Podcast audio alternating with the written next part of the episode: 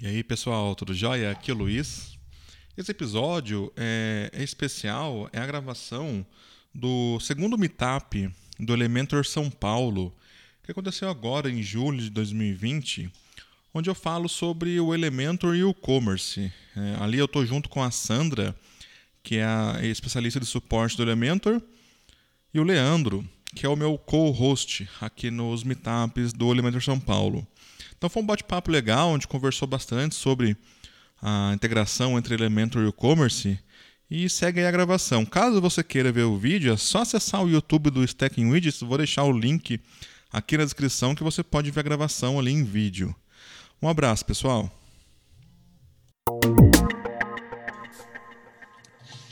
Temos aqui já 27 participantes. Que bom.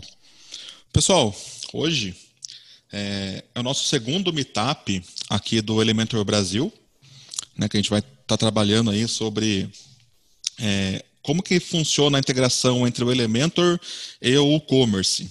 Esse acho que é um dos tópicos mais chamados aí na comunidade, né? Eu gerencio já a comunidade, essa do Elementor tem quase quatro anos, e sempre que eu vejo, eu fico pensando, nossa, é, é um assunto muito legal, mas tem que ter uma oportunidade de, de de falar mais sobre isso, né? Então a gente resolveu fazer aqui esse encontro hoje para a gente mostrar como é que funciona a integração, quais são os componentes que existem, até onde dá para a gente chegar, né? E customizar uma loja do e-commerce. O Elementor tem muitas opções é, disso, né? E esse encontro ele vai durar em média duas horas, tá? Vai ser o nosso padrão esse. Então vai agora das duas até as quatro. É, vai ser gravado, então você pode ficar tranquilo.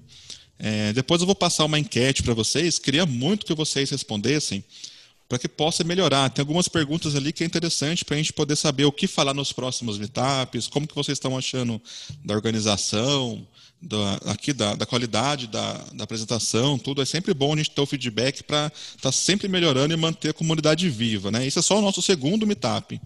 E, e a ideia é a gente manter ela viva aí por um bom tempo. E a ideia é manter o mais pessoal e agradável possível. Né? Então, o chat está livre aqui para vocês poderem fazer perguntas. Nós temos aqui o Leandro e a Sandra, que eu já vou apresentar para vocês, para ajudar a gente aqui a, a trabalhar com, a, a, aqui com os comentários, com as dúvidas, tá bom? E peço, por favor, para desligar os microfones por enquanto, pelo menos essa parte aqui de apresentar, para a gente poder não ficar dando eco, não atrapalhar as pessoas, até porque está sendo gravado também. E qualquer dúvida é só comentar ali no, no chat que a gente está tá, tá de olho ali, né? Hoje, para poder começar bem aqui essa apresentação, eu estou com o Leandro, que é o meu co-host. O Leandro ele vai participar sempre aqui dos meetups comigo.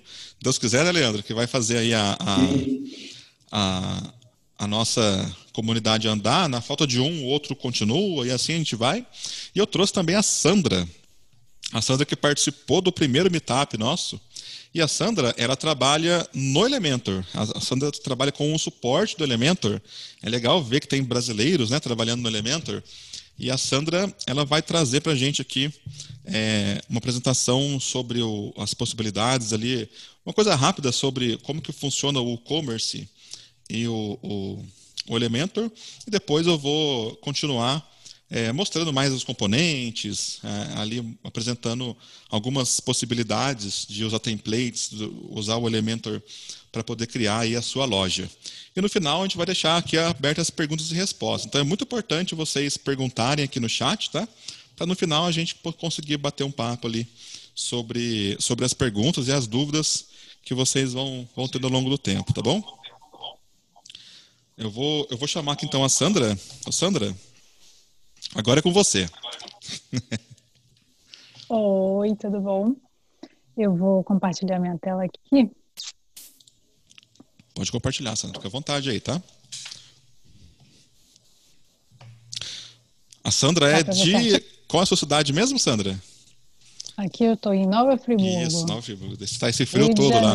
Tá muito frio aqui, tá surreal. Dá para ver minha tela aí? Certinho, Sandra.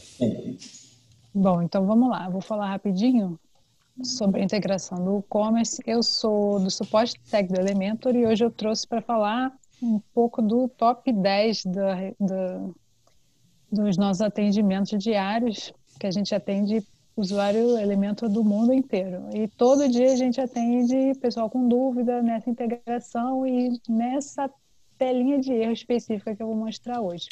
Então, vou mostrar o erro, o que, que acontece, e vou mostrar rapidinho quão fácil é montar a sua loja e, e resolver esse problema com o elemento de maneira bem tranquila, sem sem estresse. Bom, vamos lá. Começando, eu trouxe aqui uma, um exemplo de uma estrutura de loja, né? Que é a primeira página que a pessoa pensa, ah, eu quero montar minha loja, vou usar o WordPress, vou usar o Elementor e o e-commerce. E a loja é o quê? O que vai apresentar ali a primeira página, onde você vai ter todos os produtos e tudo mais. Você vai poder filtrar categorias, filtrar por preço e tal.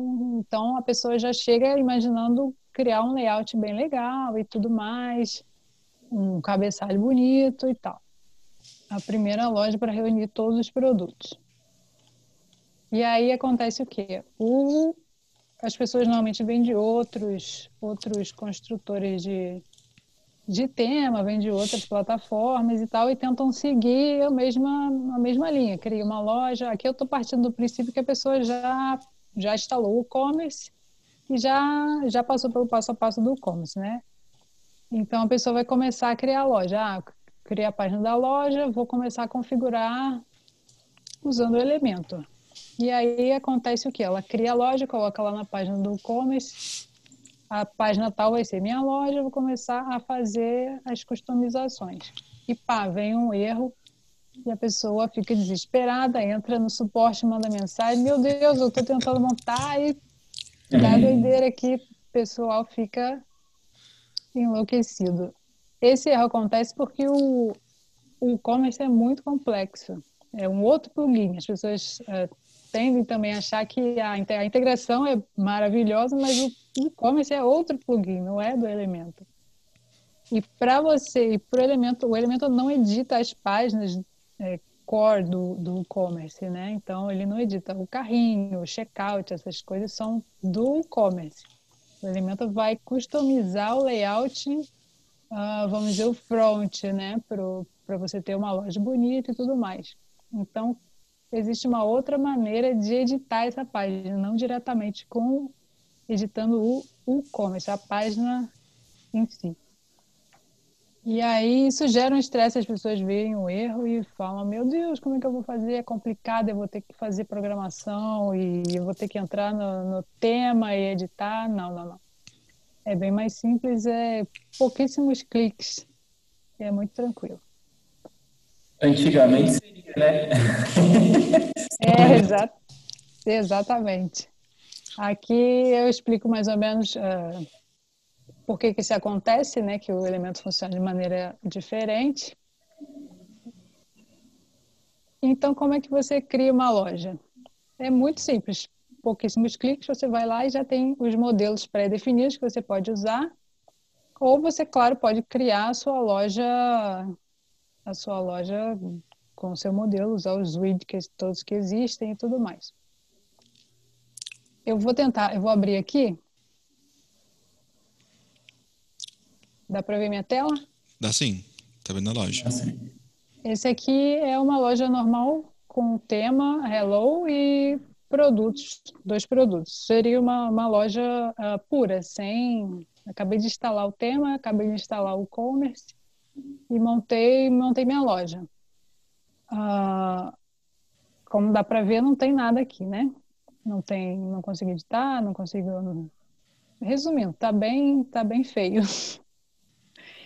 Com o elemento, a gente consegue, no construtor de tema, criar um arquivo de produtos. Crie seu arquivo de produtos. Esse é o modelo onde você vai criar o layout da loja para poder, a partir daí, criar seu cabeçalho, é, customizar os produtos, enfim, adicionar botões, uh, tudo que depois o, o, Luiz vai explicar lá na frente com o Leandro sobre as, as funcionalidades a mais. Então, vou criar aqui uma, uma loja, um modelo.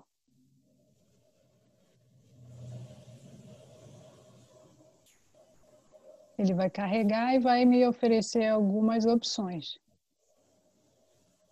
que são os blocos prontos. Que aí você pode ver que tem imagens maiores, menores, layouts diferentes. Isso aqui são os blocos prontos que você pode usar assim ou você pode ir incrementando depois. Então, vou escolher um aqui.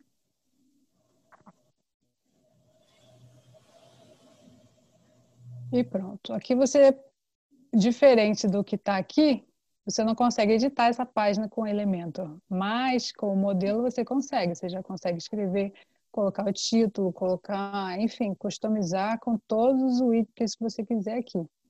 Então vamos supor que aqui eu queira uma letra rosa, sei lá.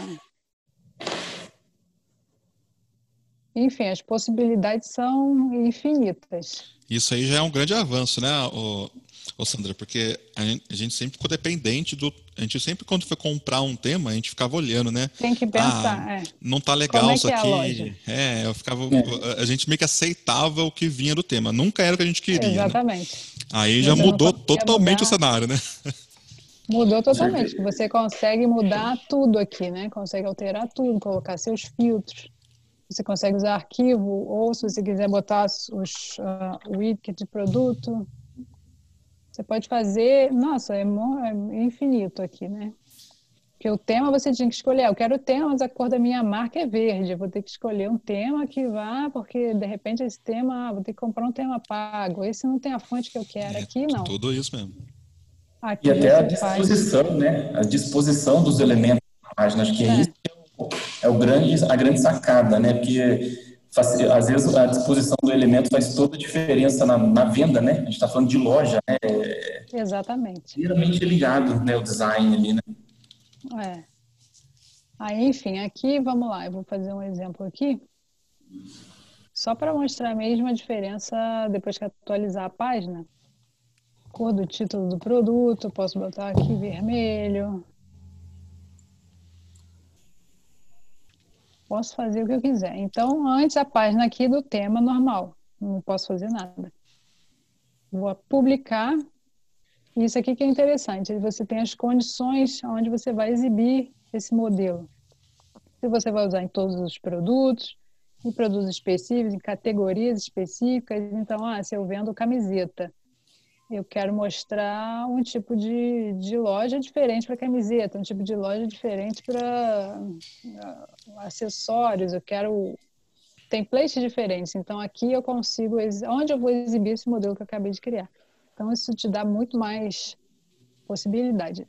Aqui para a gente eu vou botar em todos os produtos que eu quero que ele apareça lá. E pronto. Vou atualizar aqui. Minha loja já mudou daquele modelo feio do tema para o modelo não tá lindo, mas já me dá várias possibilidades. Então, isso é o mesmo que acontece também para o produto. Com o e-commerce e essa integração com o Elementor e o e-commerce, você consegue também editar a página do produto e customizar, né? Que aqui também, ó, essa cor é a cor padrão do, do e-commerce, esse roxinho aqui cores padrão que vem do, no tema e do que já vem no e-commerce, né? Ô, Sandra, e para modificar isso também é a mesma coisa. Diga. Sacanagem você dar zoom na torta, que eu tô morrendo de fome. Ah, eu escolhi porque eu falei, é, depois do almoço, depois do almoço vou fazer é. um exemplozinho bem maldoso. Aqui é o mesmo esquema, a gente, fazer, a gente vai fazer o modelo de produto individual que é para você customizar a página do produto, né? E aqui também não consigo fazer nada. Você clicar editar com o elemento, ele vai dar aquele erro e aí você vai abrir chamado lá para gente. Vamos, vamos não, vamos não. Abrir chamado não. Vamos adicionar aqui, ó, produto individual. E aqui é o meu produto. O meu produto. E é o mesmo esquema. Ah, eu tenho vários produtos diferentes na loja, eu quero templates diferentes para cada produto. Eu quero apresentar esse de uma maneira, esse tal produto de outra maneira, então você também vai ter as condições para apresentar os produtos. Aqui é a mesma coisa, ele tem os templates, esse aqui é bem bonito e tal.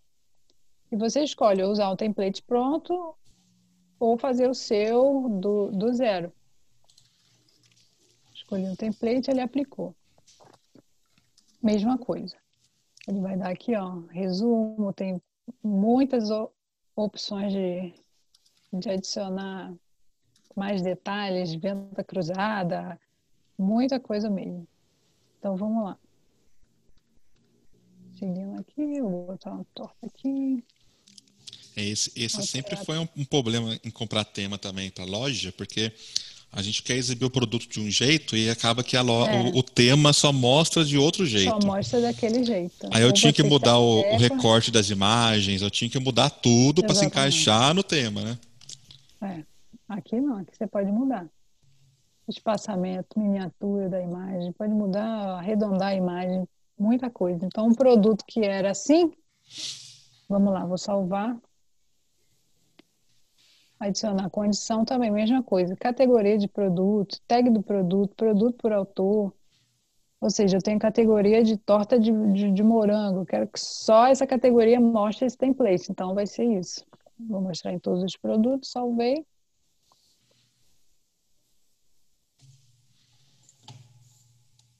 E ele já atualiza. Descrição, e aí você vai adicionar cabeçalho, rodapé, preenche os espaços em branco outros, outros detalhes, vendo cruzado de outros produtos, enfim. É muito, é muito tranquilo e oferece muita possibilidade, né? Então, seguindo aqui, esse exemplo aqui. Ai. Presente. Esse exemplo aqui, por exemplo, você coloca as imagens, produtos variáveis, quanto tem de estoque, descrição, informação adicional, review dos usuários. Ah, esse produto é cinco estrelas, a pessoa deixa uma, um review e bota um comentário. Enfim, é muito, muito tranquilo e muito fácil. São poucos cliques. Você não precisa saber, não precisa comprar tema. Vira e mexe, a, os usuários também perguntam, eu preciso de um tema? Por que, que eu preciso instalar um tema? E é muito engraçado. Infelizmente, a gente ainda precisa de um tema, né? Porque então, daqui a pouco... É. Vai, vai chegar a hora que não vai precisar vai mais, né? chegar. né? É. Mas, enfim, era isso que eu queria mostrar. Vocês podem agora aprofundar nesses detalhes aqui, que é muito interessante e a forma como isso facilita a vida na hora de construir uma loja e o diferencial que isso dá, né? Quando você abre uma loja e vê, ah, esse é um tema, é um template pronto, ou isso é uma loja que foi feita de acordo com a sua marca, com as suas cores, tudo que você pode customizar, tudo faz muita diferença. Hoje o, o, o comércio eletrônico no Brasil e no mundo está muito por conta da pandemia e tudo mais. Está crescendo então, muito, né? Diferencial de, é, ter esse diferencial é muito importante. Show de bola. Bom, foi rapidinho. Aqui eu vi nas, nas, nas, perguntas aqui, eu vi que o. Deixa eu começar aqui. O, o Tarik perguntou se é da versão Pro. Essa parte específica de criar o tema, ela é da versão Pro. E, é. e eu, eu gosto muito disso pelo seguinte: se você for comparar preço, o, o, preço que você pagaria num tema, para comprar um tema em uma loja pois de é. temas, é o preço do Elementor. Com o diferencial que você vai conseguir você usar o Elementor Pro no seu site inteiro. Você vai montar o blog, Exatamente. tudo, né? Não é só a loja, né? Então acaba que fica. compensa muito, né? O Elementor ele mudou esse mercado por causa disso, né? Só, é o preço de um, de um construtor, só que aqui você constrói como você quiser. Você né? tem controle total, exatamente. Total. Aqui o. Uma pergunta sobre SEO. Você viu aí sobre o SEO? É, ah, sim, do, do pop-up. É, o, o, o Fábio. Souza. Do Fábio Souza, né? O Fábio, o Search Console, há um tempo atrás, ele começou a exibir é, algumas, alguma, alguns alertas em quem fazia uso abusivo de pop-up. Pop-up não tem problema. O problema é, é por exemplo, assim, ó, algumas ferramentas permitem que você não exiba mais o pop-up se a pessoa já, já preencheu. Né? É. Para não ficar incomodando toda vez, mesmo depois de preenchido, o pop-up fica aparecendo. O próprio Elementor, ele tem um construtor de pop-up, que até acho que vai ser o, o, assunto da nossa próxima, do próximo meetup, que você constrói um pop-up dentro do Elementor. Mas tem diversas, é, diversos gatilhos para esse pop-up. Então, se você exibir um pop-up que incomoda para o Google, incomoda o seguinte: ele vai sempre aparecer, não tem nenhuma condição que ele não apareça. Então, por exemplo, no, no desktop, o pop-up ele é até mais aceito. No celular, ele incomoda, porque ele é tela cheia, né? Então, é, existe sim uma, uma. As coisas de SEO não são muito certas, na verdade, né? Mas existe essa teoria assim de que o pop-up atrapalha no índice. Eu já vi o, o Google Search Console avisar que eh, ele encontrou um pop-up que impedia ele de renderizar a tela, porque o, Google agora ele, ele analisa a, a, parte Lexa, né? ele analisa o conteúdo da sua parte e também renderiza, ele faz um print ali para poder olhar o seu site. O sistema dele é inteligentíssimo, né? E aí você põe um pop-up lá, ele, fala, ele, vai falar assim, opa, eu, eu li um conteúdo, mas estou vendo outro, a gente chama isso de cloaking, né? Então ele vai falar assim, opa, Tá tem coisa errada aí. Então o pop-up atrapalha mais nesse sentido. Quando é abusivo, né? É por isso Quando que eu ele é abusivo. Dele, porque assim, o uso normal de um pop-up via Elementor, principalmente Elementor Pro, né, a funcionalidade, isso aí não vai atrapalhar em nada, né? É, se você fizer da forma correta, se você não for abusivo, isso no SEO não tem nenhuma relação direta, assim, que Sim que prejudique ou melhore muito o seu posicionamento, seu ranqueamento, né? E, o que é legal do Elementor, né, nesse sentido? O, você pode montar um pop-up com o Elementor usando os componentes do e-commerce. Então, por exemplo, o que é legal? Você já cria facilidades para o usuário. A gente que trabalha com marketing, a gente quer sempre vender, né? Então, a pessoa entra no seu site, o pop-up seu já pode ter um componente do e-commerce, que daqui a pouco a gente vai ver, que já coloca um produto no carrinho. Né? Não precisa nenhum plugin extra para fazer isso. O próprio Elementor já oferece esses componentes. Você pode exibir descrição do produto, título do produto, é, uma galeria de produtos, isso dentro, dentro de um pop-up. Então, imagine que você vai montar uma página. O que você tem para montar uma página, você tem para montar um pop-up. No nosso próximo meetup, a gente vai aprofundar mais nisso. Eu acho que vai ser sobre isso. Depois vocês têm que responder ali as perguntas do nosso formulário. Mas é muito legal, assim. É, é, o que eu sei, eu uso abusivo, né? Assim, aquele pop-up que incomoda mesmo. Esse sim, é, a, é, independente de questão, questões de SEO, né? A própria pessoa vai sair do seu site. Então acaba que é, é, é, um pouco mais complicado, né? Então ele é do Elementor Pro. Aqui eu vi mais uma. O Matheus escreveu. Do, pergunta... do Loop. Isso, é do criar você quer ler aí? É, o Matheus perguntou, assim, para criar o layout do loop precisaria de um plugin.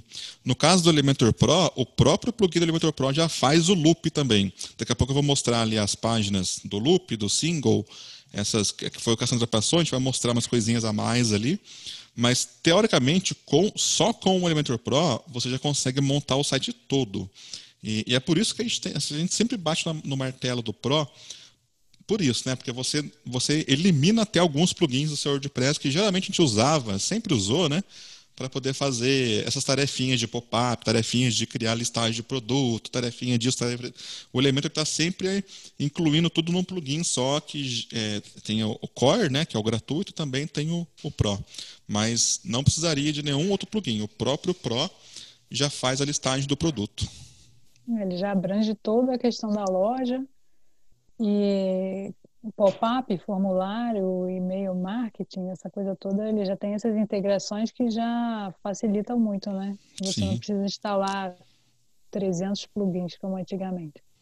Tem muita gente que usa esse plugin que o Matheus citou aqui, que é o ele Custom Skin, né? Para fazer, o, fazer os loops na versão grátis aí. Mas a Pro vale a pena. A Pro é um com certeza vale a pena. Esse é um plugin clássico, mas é, o Pro substitui totalmente esse plugin. Existem vários plugins para Elementor que quando você compra o Pro, você acaba utilizando os recursos do próprio, do próprio Pro ali e acaba deixando alguns, alguns plugins de lado. Né? Aqui, ó, o André é, perguntou de um tema.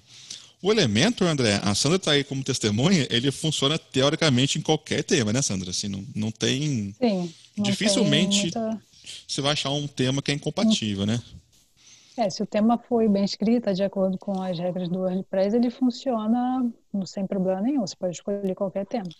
E, e, assim, esses que são mais populares, tema Astra, GeneratePress, Ocean, eles são todos compatíveis, né? Inclusive, esses temas sim, sim. pegaram, surfaram a onda legal, né? Do Elementor, de, de, é. de poder customizar, né?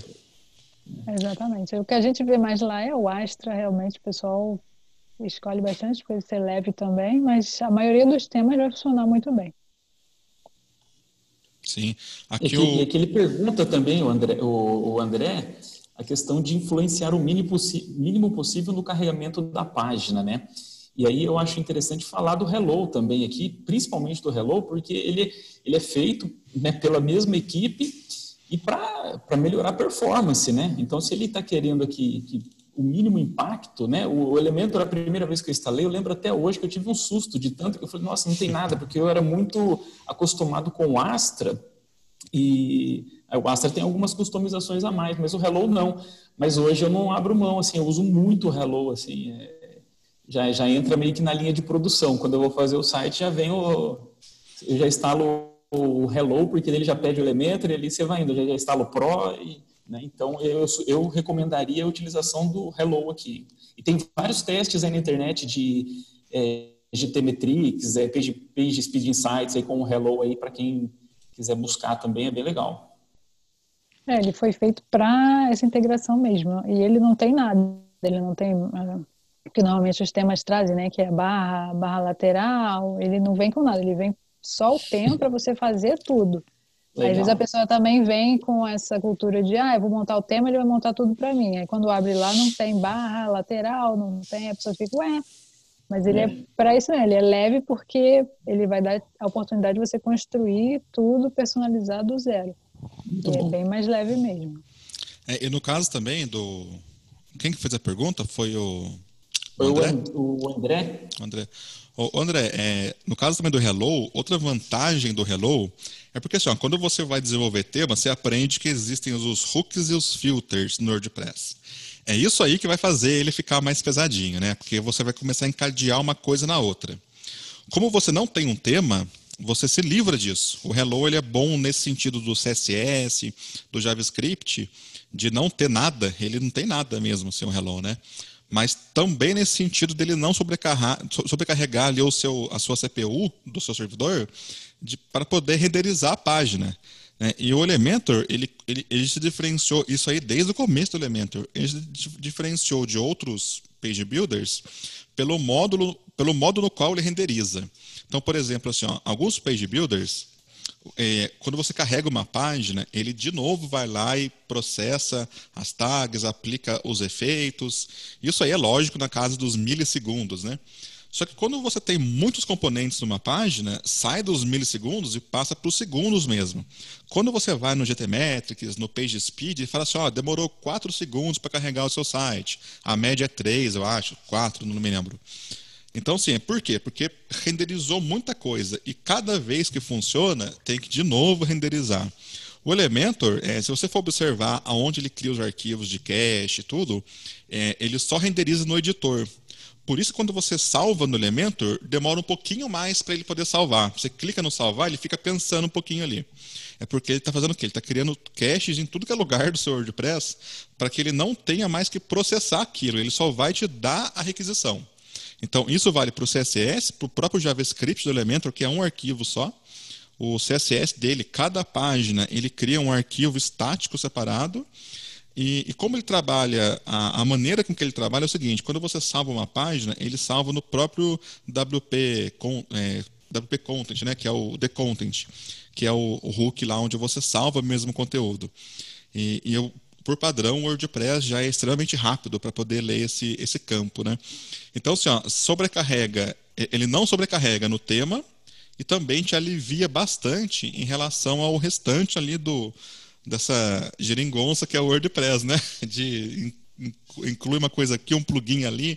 E, e, quando você trabalha com plugins de cache, ou você ajusta o seu próprio servidor, para o seu servidor já ajudar também ali a, a, a, o seu site ser um pouco mais rápido, você usa um cache, você usa um, um Redis, ou você faz lá um, põe um Cloudflare na frente, que vai fazer um CDN das imagens, do CSS, do JavaScript, você percebe que ele funciona muito melhor do que outros page builders ou até mesmo outros temas. Né?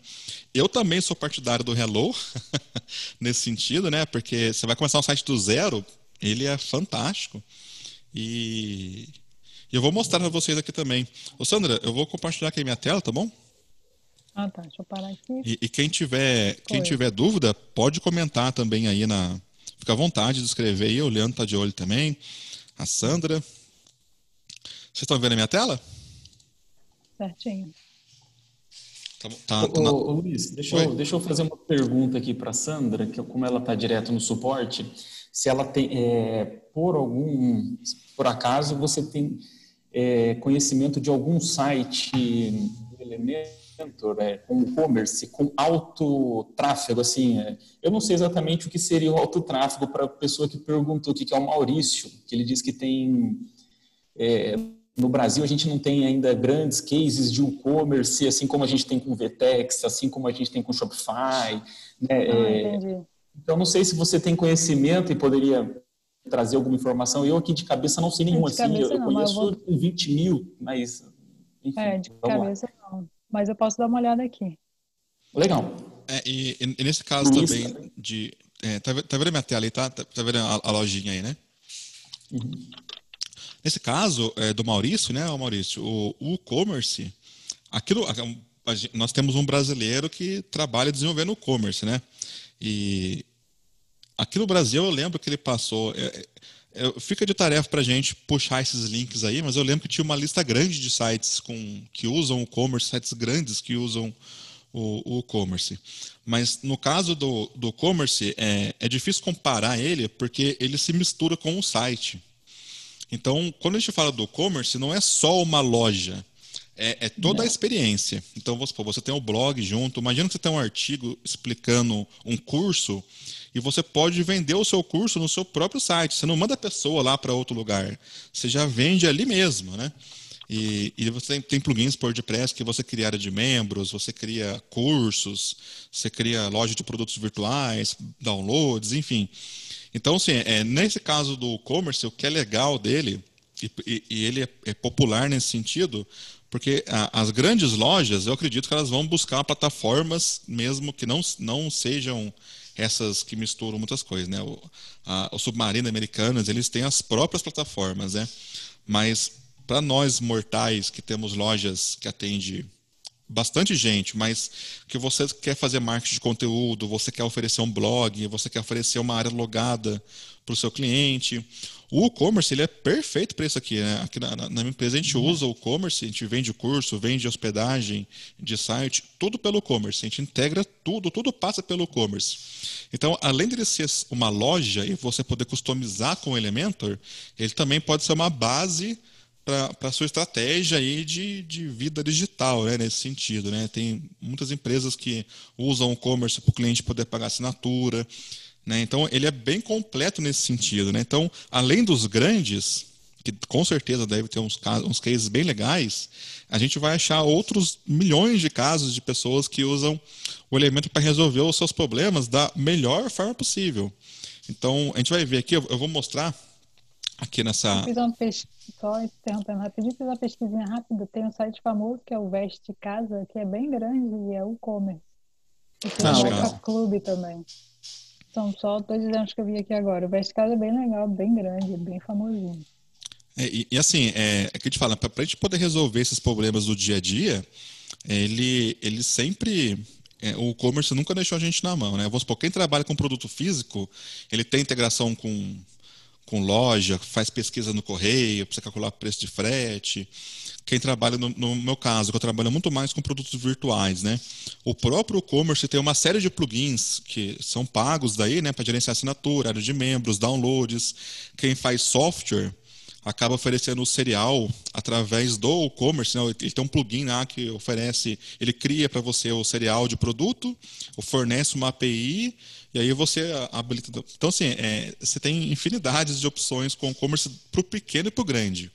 Eu gosto mais de olhar para o pequeno também, porque o pequeno, o que é o pequeno? O pequeno é o cara que vende todo dia, tem uma loja lá com mil, dois mil acessos por mês e você consegue oferecer um produto de qualidade, bem desenvolvido, que está em constante evolução e que é compatível, né? Você pode montar a loja, o blog, o site, as páginas institucionais, a área, a área de membros, tudo com ele sem muito esforço, né?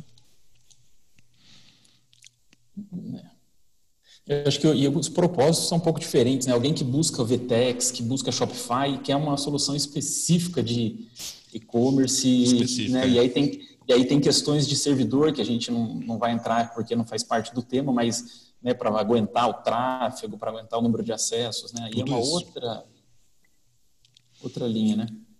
É, e, e, assim, é, eu, eu, vejo também o e-commerce como, com bons olhos nesse sentido, porque foi como eu falei, né? Às vezes você pode usar ele internamente. Você não precisa nem fazer uma loja, né? Você, você pode criar os seus pedidos, faturar o cliente sem o cliente ver nada, né? Tem essa ainda, né? Ele é, uhum. ele é muito flexível nesse sentido, né? E, e o que eu gostei do Elementor, quando o Elementor chegou com toda esse, essa bagagem de, olha, vamos criar páginas. A hora que começou a lançar o Pro eles montaram os primeiros componentes do, do e-commerce, que nem era ainda o Theme Builder. É, eu vou mostrar aqui esses componentes que você pode pôr no seu blog, pode pôr em pop-up e tudo. Assim, aquilo ali já mudou bastante o mercado e os próprios temas vão se acostumando com essas opções de page builders, porque você terceiriza o serviço, né? Então, o tema não tem mais que ser muito carregado, porque o Page Builder com certeza vai ter um plugin para fazer isso. Inclusive, essa é uma piadinha do WordPress, né? Se o WordPress não tem, com certeza tem um plugin que faz, né? E, e, e, e para o Elementor, a mesma coisa, né? Assim, se não tem nativo nele, ou, com certeza tem um plugin que faz, né? E, e, e faz muito bem, né? Pessoal, eu tenho aqui uma, um site que tá, também eu estou usando aqui o tema Hello, só para vocês terem uma ideia de, de tamanho, se vocês vierem aqui, por exemplo, no, Word, no WordPress, na onde pega tema, é, deixa eu pegar aqui. A tela está bem exibida, né, Leandro? Ah, sim, tá legal. Se vocês vierem aqui em populares, vocês vão reparar uma coisa, né? Hoje nós temos, é claro, os temas padrão do WordPress, né? Que é o 2020, 2090, todos esses 20 que o WordPress faz aí. E depois vem o tema Astra. O tema Astra ele tem muita compatibilidade com o Elementor. Né? É, tanto na, na parte do blog, do site, quanto também na parte do e-commerce. Né? Então vai ser muito bom é, é, você utilizar um tema desse. Só que olha só, nós temos aqui o tema Ocean e aqui está o nosso querido Hello. né? Um tema gratuito que não tem nada. O Hello deve ter uns 20 KB de tamanho.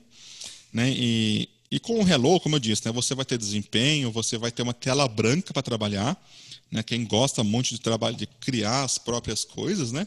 E aí vai da sua criatividade, né? O Elementor ele tem um padrão dele de funcionar, que eu vou mostrar para vocês aqui. Eu vou criar uma, que nem a Sandra fez, né? Eu vou criar aqui uma página, uma página. Eu tenho, aqui, eu tenho alguns produtos, pessoal, nessa, nesse site. É, é só produto mesmo aqui de, de teste, tá? Esse aqui é um site bem. Eu importei ontem aqui uns produtos de, de exemplo. E aqui no Elementor nós temos aqui em modelos esse tal do Theme Builder. Então, como eu disse, qualquer tema que você utilizar, o Elementor vai ser capaz de sobrescrever o seu tema. Agora, se você utiliza o Hello, melhor ainda, porque não tem nem o que sobrescrever. Qual que é o problema de você é, utilizar o, o, o, não utilizar o Hello? É, né, quem, quem é muito é, focado em otimização vai perceber que mesmo quando você usa um template do Elementor, ele ainda vai carregar o template do tema. Então você vai carregar duas vezes os recursos. Né? Então você vai carregar o CSS do Elementor, JavaScript do Elementor e o CSS do tema, JavaScript do tema. Então quem é muito focado em trabalhar muito ali no limite, lembre-se disso. Né? se você usa o Elementor, você só está carregando o que você usa. Se você usa algum outro tema, você vai poder carregar, além do Elementor, carregar o tema também.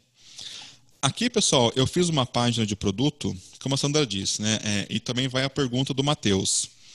No Elementor, nós temos esse, no WordPress, né? Desculpa, nós temos esse padrão de, de página, que ele chama de arquivo. É onde ele faz o loop, né? Onde ele faz ali a listagem de posts do blog, listagem em geral. No e-commerce não é diferente. Porém, o e-commerce já vem pré-formatado. Então, olha só, eu tenho aqui um visual. Esse visual ele é, não é do tema, é do próprio e-commerce. Então, a Sandra até falou, né? O e-commerce ele já coloca alguma coisa para você. Ele nunca vem zerado, branco. Ele já vem pré-formatado. E o que é legal do Elementor? Lá na hora de renderizar a página, o Elementor fala assim para o e-commerce, o e-commerce, não fica de boa aí, deixa aqui, deixa comigo agora. E aí, ao invés de ele carregar um, o mínimo possível de visual do commerce, ele vai ser 100% visual do Elementor. Então, assim, ó, é, isso é muito bom porque você realmente consegue customizar tudo. Né? Alguns temas, você percebe que, se você olhar os temas, a parte de loja principalmente, todos têm os mesmos componentes.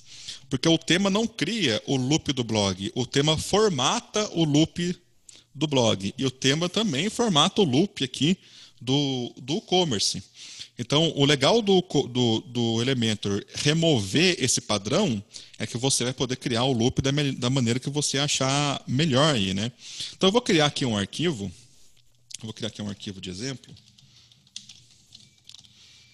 E, e aqui também tem uma dica que a Sandra deu, que eu particularmente acho que é, é, é onde você mata a charada, é onde você justifica para o cliente o investimento de comprar o Elementor. Aqui eu, vou, eu só vou publicar para vocês verem aqui, que é isso daqui do, do display. Então, olha só. É, como eu disse, ele vai trabalhar com listagens, né, respondendo a pergunta do, do Matheus. Nessa listagem, você pode falar assim: ah, eu tenho uma loja que tem três categorias de produto. A Sandra falou: eu tenho uma loja de bolo de morango, pão e uma outra loja de produtos saudáveis, é, sem gosto. Né? Então, assim, a gente, a gente tem três categorias. Você pode criar um layout só para uma categoria específica. Então, a hora que você for listar os pães, pode ter um visual. Na hora que você for listar os bolos, pode ter um outro visual. Você pode pôr um banner, você pode pôr a foto da pessoa que fez, se for uma pessoa conhecida aí, se for uma, uma, um site local, por exemplo. Agora, na época da pandemia, está é, tá crescendo muito. Aqui na minha cidade, eu moro no interior. Aqui temos um site, a moça está começando a montar um site para vender o bolo dela porque ela cansou de vender pelo WhatsApp. Ela falou, não consigo.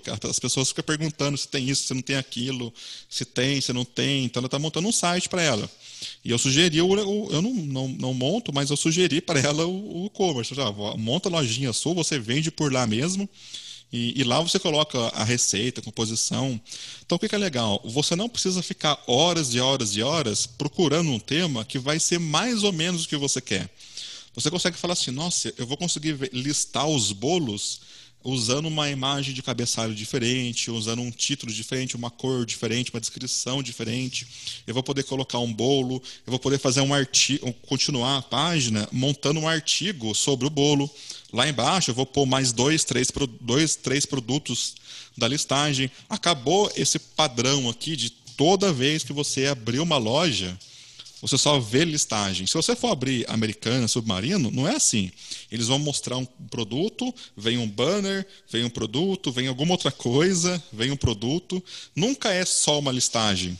Então acaba que você quebra um pouquinho esse, esse, essa mesmice dos temas do WordPress sendo todos do mesmo jeito. Você vai montando do modo que você achar melhor para esse cenário aqui.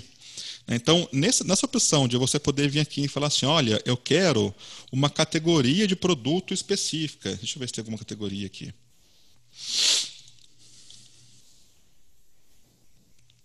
Tem só, acho que só 100 categorias, mas você poderia pegar uma, duas, três categorias e exibir a listagem de produtos dessa categoria de um jeito específico.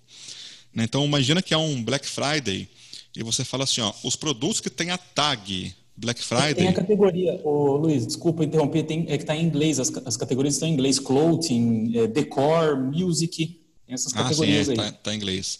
Então, aqui, por exemplo, ó, vou pegar essas categorias aqui. Então, imagina que é um Black Friday e você fala assim: ó, o, o dono da loja pediu para colocar todas as páginas que, este, que tenham produtos do Black Friday com fundo preto. É, como que eu vou fazer isso num tema padrão?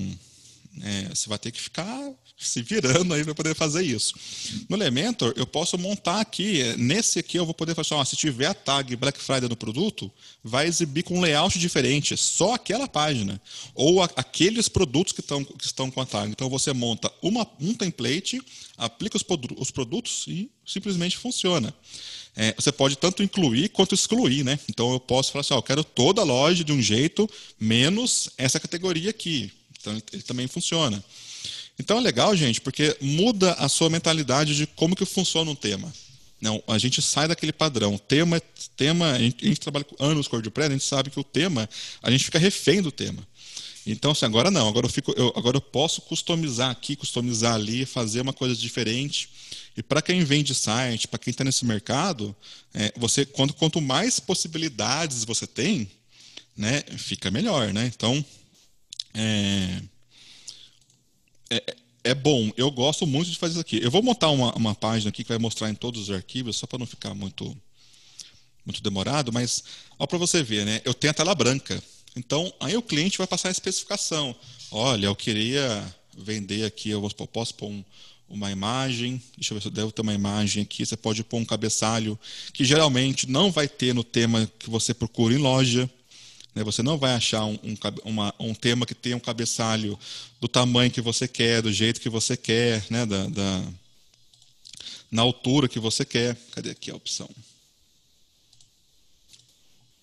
Estou com o microfone bem na minha frente. Então você começa a falar assim, nossa, eu posso criar um cabeçalho, mas o tema, os temas geralmente começam lá em cima com a foto do produto. E você fala assim, não, eu não quero, eu quero mostrar uma foto da categoria. Né? Aqui nessa listagem, eu quero aplicar um efeito no fundo da, da sessão. Você começa a observar que você vai ganhando novos níveis de, de customização da, da sua página que você não, não tinha ali na, na no, tema. Então, você, você tem aqui o título do arquivo, né? que é o componente. Aí você fala assim, ah, Luiz, me incomoda muito esse negócio de todos os todos se você for observar o seu tema aí abre o seu tema agora no WordPress vai na categoria ele coloca categoria dois pontos o nome dela tag dois pontos o nome dela Aqui no Elementor, você pode remover isso aqui, então fica só como produtos. Você pode pôr um texto antes. Então, imagina que você está criando uma categoria, uma página que só vai listar produtos que estão na categoria promoção. E você, você, você vai dar um ar para ela de landing page. A pessoa vai abrir essa página e vai enviar um cabeçalho explicando a promoção. Olha, até, as, a, até a, a meia-noite você tem 50% de descontos nesses produtos. Você só vai criar uma tag nesses produtos e listar ele nessa página. Você pode colocar um aproveite para aparecer antes do próprio título, porque essa parte aqui, ó, produtos, é dinâmico, é o nome do arquivo que eu estou. Esse aproveite eu coloco antes, eu posso colocar depois. Né? 50% em. A hora que eu abrir o, o arquivo de calças, vai ficar 50% em calças. Né? Então você vai trabalhando o que é dinâmico do WordPress e o que é estático que você quer colocar na, na, na sua página. Então, assim, é, é, é, são muitas opções que você pode trabalhar. Aqui, por exemplo, ó, é, aqui para responder a pergunta do Matheus, do Loop, ele tem esse componente que é o Arquivo Products. Né? Então, você tem aqui a opção de de mostrar, né? se você quer exibir aqui essa contagem de resultados, se você quer permitir que a pessoa ordene ou não a, a listagem. Você tem a opção aqui de colocar a mensagem caso não tenha nenhum produto nessa categoria específica. Né? Caso você use um tema, o elemento vai fazer o quê? Ele vai respeitar o layout do seu tema. Foi o que eu falei, a desvantagem é que vai carregando o seu site, vai ficando cada vez mais coisas, né? Que vai carregar o seu tema, vai carregar o Elementor. Como a gente está usando aqui o Hello, a gente pode mudar a distância de uma linha para outra, a distância de uma coluna para outra. Eu posso vir aqui e mudar o tipo de, de borda que eu quero colocar. Então, vamos supor, quando você, quando você fala de loja, a loja ela vai um pouquinho além do, do, design bonito e ela passa a vir o design chamativo, né? A loja tem que chamar a pessoa para clicar no produto, tem que chamar atenção. Então, assim, você não vai ter muita coisa transparente, não sei o que lá, você vai ter mais coisas agressivas mesmo, né? Cores vermelhas, cores verdes, setas. Você vai trabalhar muito nesse sentido. Se você for olhar como é. Abre o Tiny Forest, procura lá os designs de loja, você, você vai perceber que existe um padrão ali de comportamento, né? Nem é tanto visual, é mais de comportamento. Então, eu vou colocar a oferta, eu vou exibir aqui a oferta. Mas o Elementor vai deixar você formatar tudo isso. Você não vai falar assim, ah, Luiz, eu estou refém aqui da minha da minha loja, eu não consigo mudar a cor do texto, aqui, ó, o botão, por exemplo, de comprar, você consegue vir aqui e colocar a cor que você quiser. Nossa, ficou muito ruim esse contraste que eu fiz. Você pode falar assim, ah, a minha marca é verde, então eu vou fazer o site com botões verdes. quando você compra um tema, você tem que torcer para o tema deixar você mudar a cor do botão. Porque senão você vai ter que fazer CSS, fazer gambiarra. De novo, né? Vai carregando ainda mais o seu site. Tudo que você põe são camadas, né? Quanto mais camadas você põe, pior fica o desempenho do seu site. Então, assim, é, nesse loop, para responder a pergunta do Matheus, você tem ainda, além do controle de aparência, você pode controlar, por exemplo, o tamanho. Aí, se você quer deixar esse box, que ele chama de box, que é a, o controle da, do quadradinho que vai é, conter aqui os produtos. Se você quer exibir paginação, acho que não tem, ah, tem paginação aqui, ó. Você pode formatar a paginação. Né? Esse Sale Flash, deixa eu ver aqui, que ele chama de... É Oferta ali, ó. É o oferta aqui, né? Como é que você vai querer exibir ele? Que cor? Ah, eu quero, quero que a letra seja branca, mas eu quero mostrar em, em vermelho, não sei. Quem trabalha mais com venda vai saber a, a cor que tem que ser, o que, que o vermelho significa para chamar a atenção das pessoas. Mas assim, é, é você que vai controlar né, a, como que você vai querer exibir esse, esse componente, né? Se você quer pôr ele dentro da, da tela, fora da tela, você vai ficar para cima, para fora. Aí você começa a, a, ter esse, esse controle do melhor, né? Um, mais granular, assim, dos, dos seus componentes. E, e, cada vez melhor, cada, cada vez mais você consegue deixar o design do jeito que você acha que tem que ser. Não do design que o tema acha que tem que ser, né? E aí você vai melhorando a sua loja, né? Então, por exemplo, se eu vier aqui agora e salvar, Deixa eu carregar aqui. Que nem a Sandra fez, né? Eu já mudei a minha loja.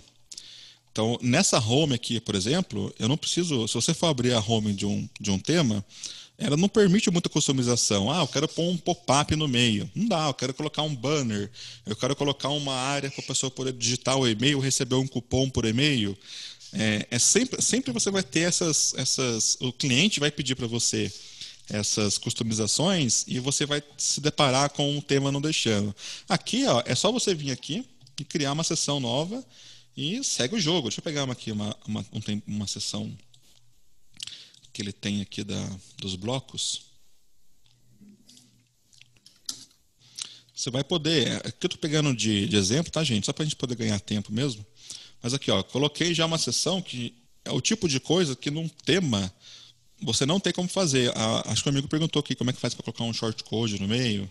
Olha lá, você vai montando a sua página. Se você quer exibir aqui nesse, nesse componente de listagem, é, ele é contextualizado, né? Então, nesse caso aqui, é, eu, tô, eu tô falando para ele exibir o arquivo. Então, se eu vier aqui, por exemplo, nesse produto, nesse, nesse arquivo que é a home, ele vai exibir todos os meus, os meus produtos.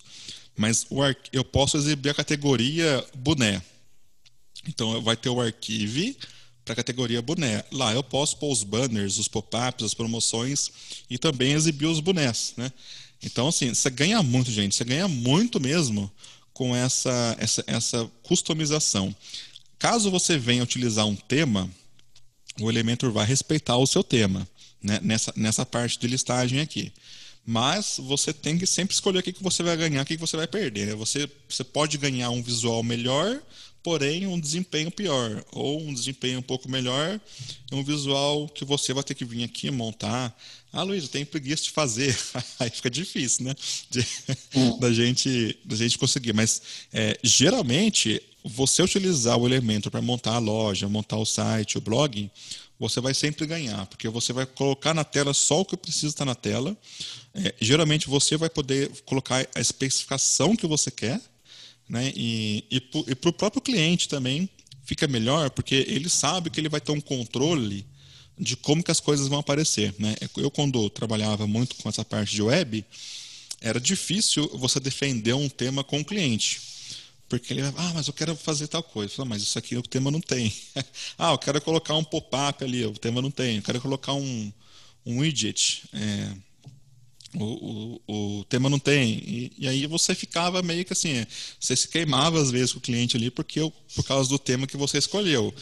Tema, a gente só pode usar um, né? Então você tem que escolher muito bem o tema que você vai usar. O Elementor chegou para acabar um pouco aí com essa com essa bagunça, né? Então aqui, ó, eu tenho esse, esse arquivo, que eu vou editar ele. Então, deixa eu carregar aqui. Você pode criar também, além desse, desse loop, né, desse arquivo, onde você vai criar listagens, você pode criar também o que eles chamam de single, né, que é a página mesmo do produto. Então, aqui, por exemplo, ó, eu criei uma seção normal no Elementor, só que o Elementor ele tem aqueles campos dinâmicos. Os campos dinâmicos, é, ao invés de você ter que manualmente fazer é, ali estaticamente né, as coisas, eu vou, eu vou, nesse exemplo, o que, que eu fiz? O fundo dessa sessão, dinamicamente, vai ser o, o, a imagem do produto. Então eu posso vir aqui, por exemplo, no Elementor, em estilo, isso aqui todo mundo tem. E aqui na imagem, por exemplo, ó, eu posso vir aqui e colocar, subir uma imagem estática. Como eu falei, né? Você fala assim, ah, Luiz, é uma loja de futebol todas as páginas que forem de bolas de futebol, eu posso pôr um gramado no fundo. Né, é, ali para poder aparecer a foto da bola, porque olha que legal, né? Você pode pôr um gramado no fundo e a bola em PNG transparente em cima, então a pessoa vai ver a bola na grama. E aí você vai dando a sua criatividade para as coisas, né? Você fala assim, ah, Luiz, eu quero mostrar aqui uma, uma roupa. Beleza, você pode colocar um fundo que parece um, um espelho, um fundo que parece alguma coisa e a roupa fica por cima. Porque quando você trabalha com loja, o visual ali é interessante. Como é que você vai apresentar o produto, né? Então o Elementor deixa você trabalhar melhor com as coisas. Então olha só, eu, aqui eu fixei. Teoricamente, todos os. A, a, deixa eu abrir para você ver. Todos os, os produtos da minha loja. Então aqui, ó, eu estou num, num chapéu ele vai carregar aquela imagem da camisa. Por quê? Porque eu fixei uma imagem do, do produto. Mas, dinamicamente, aqui nas, nas, tags dinâmicas do Elementor, ele pergunta, você pode utilizar aqui ó, a imagem do produto. Então, quer dizer o quê? Quer dizer que como a imagem daquele, desse produto é, um, é, uma, é uma touca, ele vai carregar a touca aqui no fundo. Ó. Se eu abrir um outro produto, ele vai carregar a imagem, a outra touca no fundo. E aí foi o que eu falei. Aí vai da sua criatividade e que você tem essa possibilidade na mão, né? De poder colocar ali, trabalhar tanto com a imagem de fundo, a imagem de frente. Que eu falei, se essa imagem aqui fosse uma bola de futebol, onde uma foto que o, fundo da bola né, é transparente, e você tivesse colocado um gramado aqui, ia ficar top a, a, apresentação. Cada página que a pessoa abrisse, ela ia ver uma bola diferente, né? Cada bola ali já no gramado. Então, assim, como que eu vou achar isso num tema para me comprar? Como é que eu vou abrir lá o Term Forest e procurar lá? Tema que tenha um gramado de fundo para poder exibir a bola. Não vou, não vou achar, né? Então, assim, você vai começando a resolver problemas que você nunca resolveria de outro modo, né? Além disso, pessoal, o, o e-commerce, ele oferece componentes que são padrão, assim, por padrão do e-commerce nome do produto, preço do produto, botão de adicionar no carrinho, avaliação do produto, descrição do produto. No caso do e-commerce, nós temos o conteúdo da página de produto e a descrição curta do produto. É uma infinidade de, de componentes. O Elementor transformou em widgets. Né? Então você tem aqui todos esses componentes aqui, ó, que estão dentro da categoria produto, você tem para poder arrastar aqui para a tela. Então, aqui, por exemplo, aqui, deixa eu remover isso aqui. Esse aqui é o meu short name, short description. Deixa eu arrastar ele aqui. Então, lá quando você edita um produto, deixa eu editar um produto para vocês verem aqui. Você vai preencher aqui, né? Então, olha que legal, né? Você vai montar o design numa página e vai montar o produto em outra. Não é a mesma coisa. O seu cliente, ele vai vir aqui e vai preencher o nome do produto aqui. Você vai exibir o nome do produto aqui. Ó. Esse aqui é um componente título do produto, product title. Ele vai exibir o nome, o título que a pessoa preencheu aqui. Aqui nós temos o conteúdo do produto. Que no caso eu coloquei aqui. Ó. Então você monta no Elementor o, o layout, o design da página, e a pessoa usa normalmente aqui. Ó. Isso aqui é um, como é uma tela muito comum, é, a, gente, a, gente, chama de design, é, é, um conhecimento que a pessoa já tem de editar posts do WordPress, né? Então aqui você vê, a pessoa vai colocar o preço aqui do produto e o preço da promoção. O Elementor tem um componente aqui, ó, que é o componente que vai exibir preço. Você pode mudar a cor, mudar a fonte. Né? Você tem a opção aqui, ó, caso esteja em promoção, ele, deixa eu ver, acho que esse aqui está em promoção. Ele vai exibir um embaixo do outro. Aqui, ó. Esse é o preço normal, que é esse, esse campo aqui, né, o campo preço, e esse aqui é o preço promocional. E você pode vir aqui no, no Elementor e, e formatar, né? Então, vou supor assim, eu quero que o preço normal seja azul e o preço em promoção fique vermelho. Então, aqui, por exemplo, estou dando um exemplo meio grotesco, mas só para exemplificar para vocês mesmo. Então, você fez isso aí ali, ó. E aí vai, claro, da regra da marca, né? É, essa, essa, essas coisas aqui, né? Aí você vem aqui, por exemplo, ó, e tem aqui a opção de você colocar o botão adicionar no carrinho. Então, nesse, nesse adicionar para o carrinho, ele é, o, ele é um componente padrão do e-commerce e que assim, o e-commerce ele vai internacionalizar esse botão. Então, se você tiver o e-commerce em inglês, ele vai exibir um texto. Se você tiver o e-commerce em português, ele vai exibir outro texto. Tem alguns plugins que permitem você customizar até como que ele vai mostrar, mas sempre vai ser comprar e o campo de quantidade né, do, do botão. Então você pode colocar aonde você quiser esse botão. Tem gente que fala assim: ah, Luiz, eu tenho que primeiro apresentar e depois dar a opção de comprar. Tem gente que fala assim: não, o botão comprar tem que estar no topo da página. Então eu posso vir aqui, arrastar esse botão comprar e colocar ele bem aqui embaixo do, do, do nome do produto, por exemplo, para ficar mais. Aqui, eu posso colocar ele do, de, eu posso mudar o tamanho, a cor de fundo dele, o tipo de borda. Então, quando eu carregar aqui a página do produto, o botão sai dali e vem para cá agora. Olha lá. Então, sim, você é totalmente livre para montar como você quiser a sua página de produto. É claro que pode ser situações específicas, né? É, você vai, vai poder montar, trabalhar, pensar no design do site, não só é, ficar ali rendido né, para um design que foi imposto. Né? Assim, ó, não, tem que ser o, esse design aqui, porque é, é assim que funciona. Né? Deixa, eu, deixa eu voltar aqui. Ô, Luiz, o que eu acho legal também complementar o que você está dizendo é que, assim, por exemplo, na loja, é, e ainda se tratando de teste, você falou, vou colocar o botão ali. Tem gente que fala que o botão lá em cima fica melhor, aqui embaixo fica melhor. Às vezes, uma mudança dessa reflete em vendas brutalmente. Né? É, então, isso que eu acho que é legal. Você pode, por exemplo, ter dois templates, dois modelos. Por exemplo, essa categoria eu vou deixar o botão aqui. Para uma outra categoria eu vou deixar o botão aqui. E aí, com o tempo, é, a pessoa reparar que tem mais vendas numa determinada página. Ela vai analisar o porquê. Fala, poxa, nessa página o botão comprar está... Ou seja, é um teste AB, vamos dizer. Um teste AB.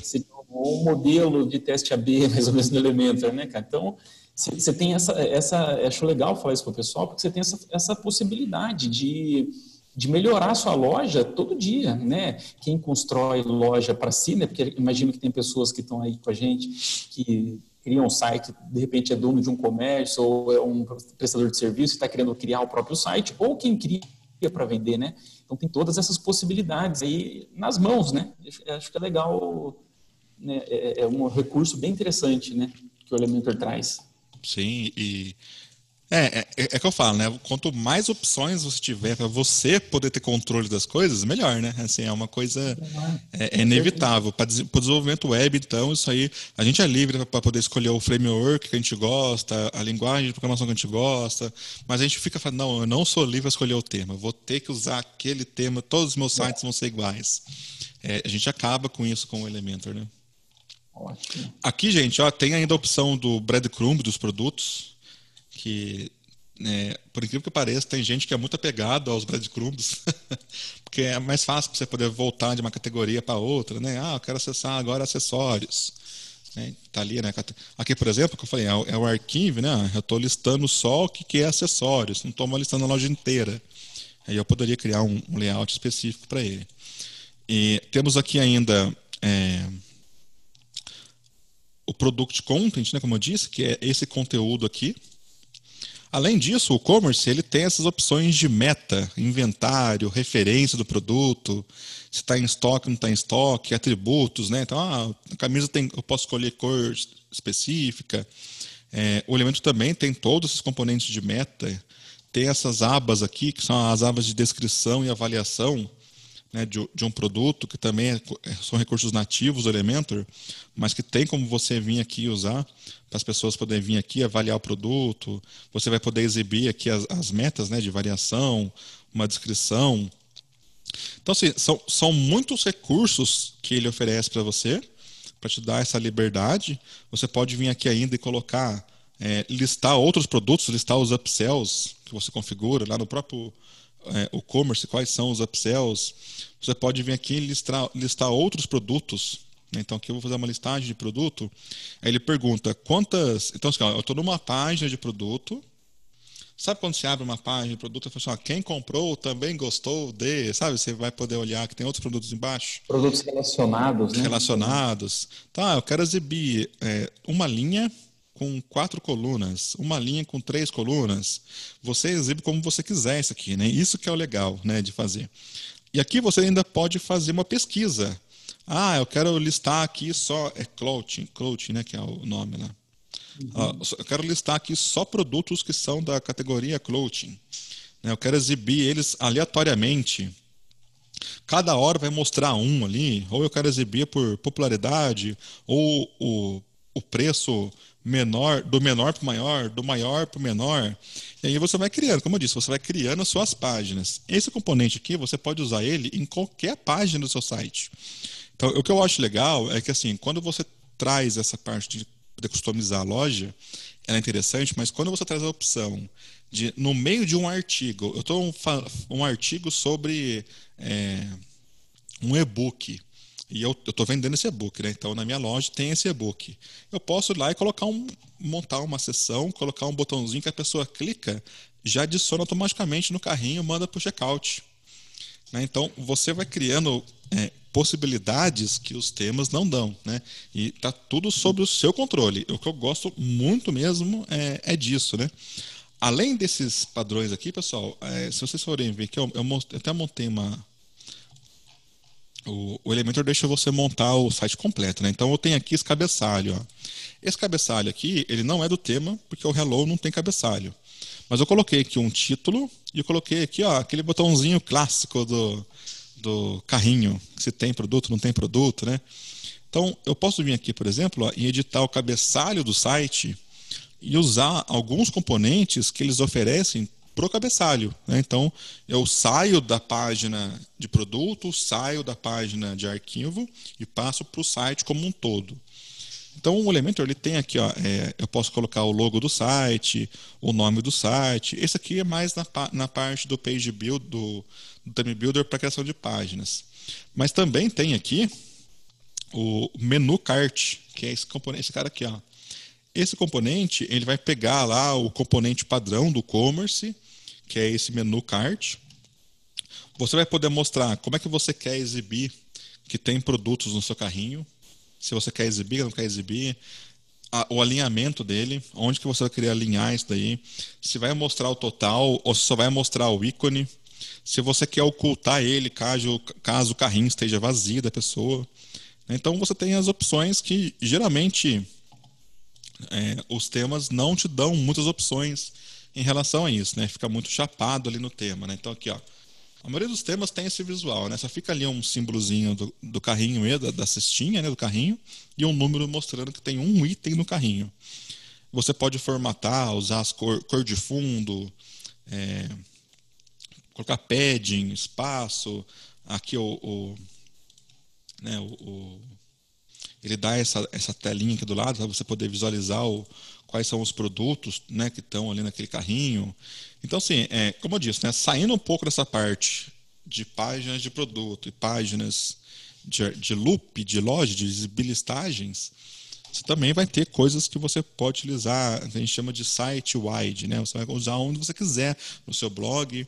E você pode colocar, por exemplo, se a pessoa está no seu blog, você pode vir aqui criar uma regra para falar assim: olha, exiba esse menu com o carrinho é, só na loja. Quando a pessoa for abrir página de produtos, essas coisas.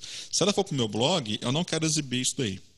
Então você vai começando a colocar mais regras e de novo, né, você vai se distanciando cada vez mais de um tema padrão que geralmente não tem como você colocar essas regras.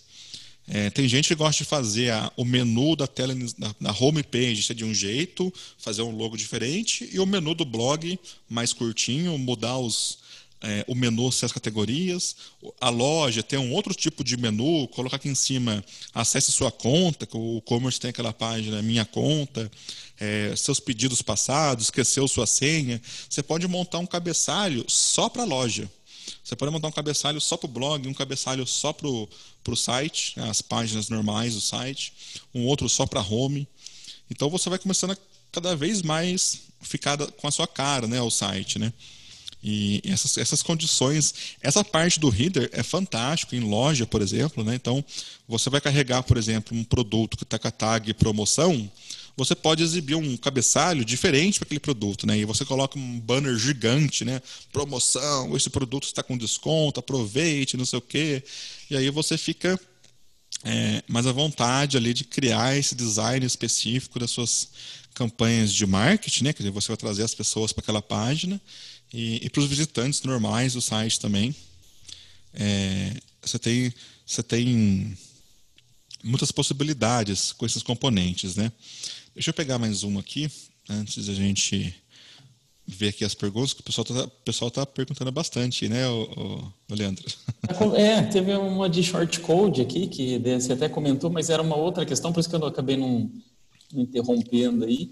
E aí o William colocou aqui, né, que essas condições de header e footer são show, né?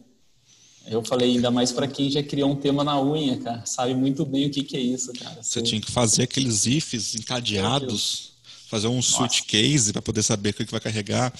Então, sim, você tem muita opção. Outra coisa que é importante falar, pessoal, nesse sentido, é que assim, muitas agências adotam o Elementor é, não só pela facilidade de criar a página, a Sandra deve ter uma enxurrada ali de agência que bate na porta dela todo dia com dúvidas. Mas, é, vamos, tem. por exemplo, você pode montar o design de uma página em um site, exportar o template e importar em outro ainda. Então, é muito comum a gente ver em agência o pessoal pegar um site, fazer um site demo, e ali naquele demo eles vão explorar infinitas possibilidades de design das coisas. E na hora que ele vai montar um, um, site novo, eles vão nesse site demo, esse site modelo, e falam assim: ah, vai ser esse tipo de página de produto. Você montar um catálogo para o cliente poder ver. Né? Então você, você dá várias opções, aí você monta o seu site só importando template. Aqui, eu, eu, já atendi algumas, algumas agências aqui na, aqui na, empresa que eles trabalham desse modo, eles montam é, páginas, sites, modelo, criam lá infinitos modelos de template, de arquivo, de listagem, de, o cliente escolhe, olha, eu quero esse, quero esse, quero esse, eles só vão no Elementor, exporta o arquivo, importa no outro site e está funcionando. Então, é, é, você reaproveita totalmente assim, a, a, o que você faz, né? Então, assim, que o Leandro falou, quem já montou o tema na mão, a gente acabava reaproveitando um, um trecho de código aqui, um trecho de código ali, mas... Template é, part, né? Isso aqui era template part na... na... Template part no, no código, né? Do, a funçãozinha do WordPress. Mas trazendo isso para o alto nível, vamos chamar assim, do, da interface, eu, eu manipular isso pela interface é, é, fantástico, né? Você chegar nesse ponto de, de, de eu falar assim, ó, oh, tá vendo? Luiz, gostei muito de como é que você é, montou aqui o seu blog. Ah, você pode baixar lá o template. né? Você pode uhum. baixar o modelo. Então, assim, é uma coisa de louco, né? Pra gente pensar como é que era o desenvolvimento há três, quatro anos atrás, como que ele está hoje, né? A gente fica realmente queixo caído, né? Assim, de, de, de possibilidades que o Elementor tem, né? Assim, para qualquer pessoa poder montar aqui uma, uma loja, né? Ô Sandra, tem alguma, alguma coisa para complementar, o, o Leandro? Não, eu fui complementando, falando aí durante né, a questão dos testes saber e tal. Acho que é muito rico essa, essa possibilidade de, é, finalizando aí com o que ele falou agora, né, de header, você criar vários headers, vários footers de acordo com, com a Isso aí é. Tem palavra, isso aí economiza um tempo, assim, é coisas que antes eu fazia em 15, 20 dias e hoje você faz, às vezes, de um dia para o outro, né? Isso aí é um negócio impressionante. Então, reforço aí para quem ainda não tem uma licença do PRO que, que adquira, que vale muito a pena. Deixa eu só eu mostrar. Aqui... Pode falar, Sandra, pode falar. Estou acompanhando aqui no chat o pessoal falando de importar e exportar. O que acontece muito também no suporte é que o Pro tem essa funcionalidade do global, widgets glo globais. Então, você pode usar e alterar em vários lugares, né? Por exemplo, você tem um formulário ou tem um botão específico, você pode usar. Então, em vez de você ficar importando e exportando, você usa aquele global ali. Você precisa fazer uma alteração, alguma coisa, você usa essa, essa opção. Salva muito é, tempo isso. É, as pessoas tendem a confundir um pouco e ficar exportando, importando template, eu crio o widget, ele salva como uma sessão e fica usando essa sessão e quando altera, você tem que alterar aquilo de novo. Então, o global facilita muito nessa, Ajuda bastante. nessa hora. Aqui, ó, eu vou montar uma, uma sessão aqui de exemplo, aqui nos modelos Elementor.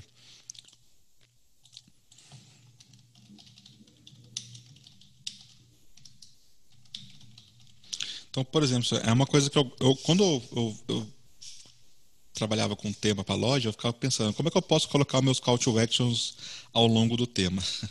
E não dava, né? Porque o tema não permitia. Então, vamos supor que você vai montar uma loja e você também vai ter um blog no seu site que tem a loja junto e você vai fazer aquele marketing de conteúdo que ajuda bastante você a vender tudo. Eu vou criar aqui só um, um exemplo para a gente poder é, mostrar como é que funciona. Então, eu vou arrastar aqui uma imagem padrão, um título. Eu vou exibir aqui. Eu vou publicar. Então, isso aqui é uma sessão é, bem simples. Deixa eu pôr uma cor de fundo para estragar o design dela. Só para a gente exemplificar como é que vai ficar. Então, eu montei aqui uma sessão bem simples. E o que acontece? Aqui nos componentes do, do Elementor, se você for descer aqui, ó, ele vai mostrar o básico, tem o Pro, né? Aqui do no Pro, ele tem esse componente Call to Action, que é muito legal também, que você pode, ele põe um efeito ali no, no, banner, você vai poder preencher o link e tudo, mas você pode montar o seu call to action como se fosse uma um, um template comum, né? E aqui na parte do commerce, na, na abinha do commerce, que é específica do Elementor Pro, é, você tem esse componente aqui, ó, Custom Add to Cart. To cart. Então eu posso vir aqui arrastar ele para a tela.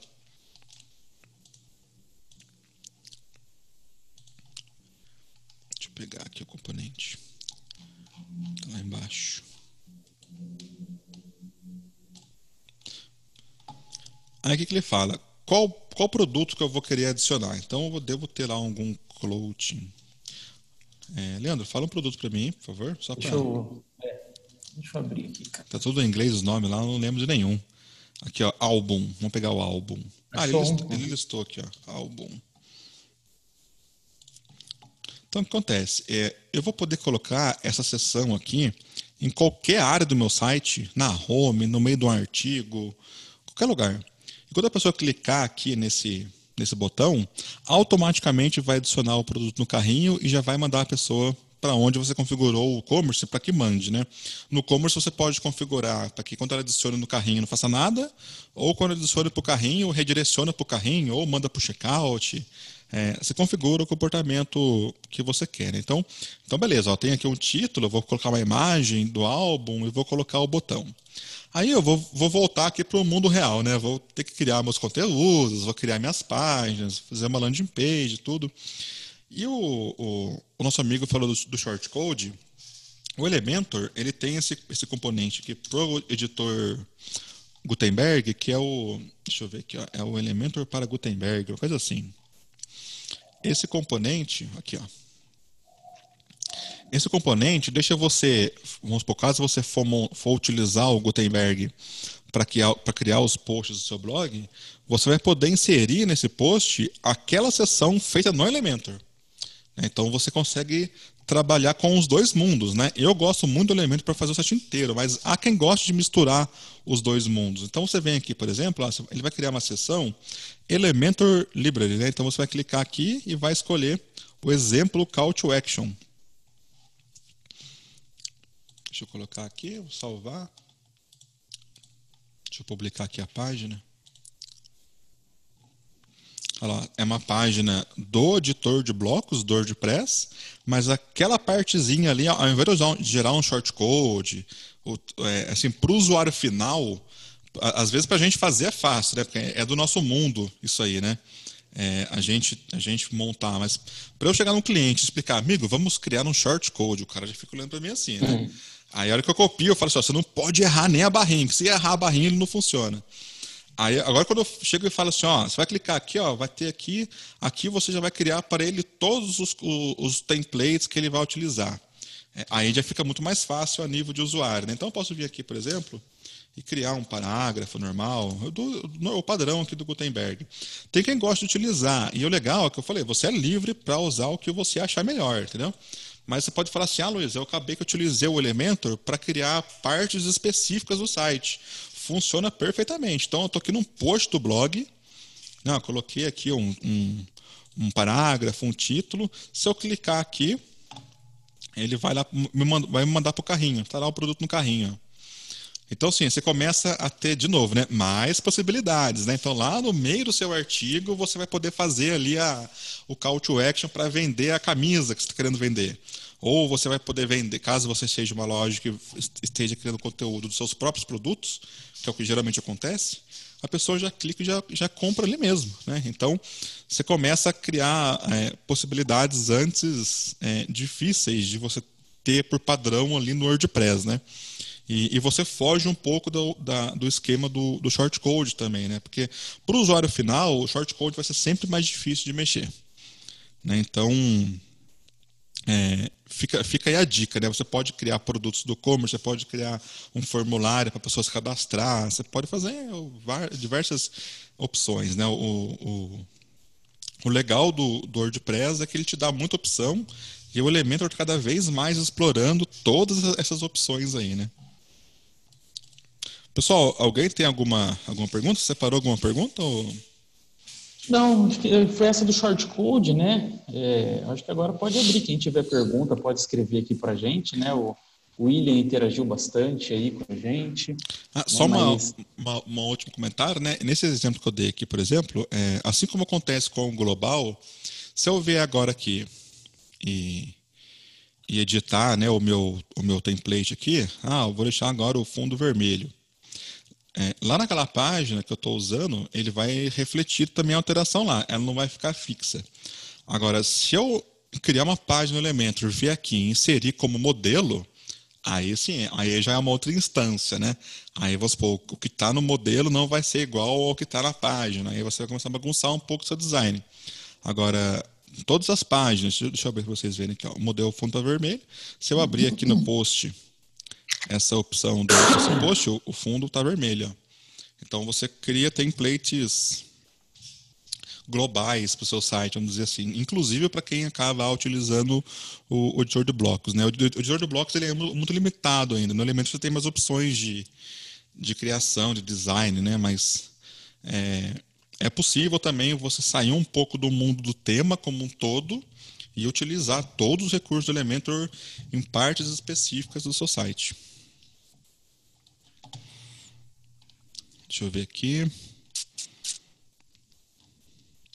É, o, o, o Sandra, o Thiago perguntou da licença do Elementor, né? É só no site do Elementor que vende mesmo, né? Ah, é. É porque ele perguntou que tem umas agências que vendem e tal, mas é tudo ilegal. É só no site do Elementor mesmo. É, ah, sobre a, a, licença ainda, o Elementor ele é GPL. Assim, a, a GPL ele é muito é, é, é problemática até de ser entendida, na verdade, né? Mas é assim, o Elementor ele tem a, a, licença que você pode comprar para um site, e aí você põe no seu site só mesmo. Se você for tentar ativar ele em outro, ele não vai deixar ativar. Tem, depois de um site, vem quantos? É, é três? Ou, vem para um, depois três e depois mil. Depois o Expert o, são mil licenças. O mil, né? Aí acontece, a, a, licença de GPL diz assim: o detentor da licença pode usar onde ele quiser.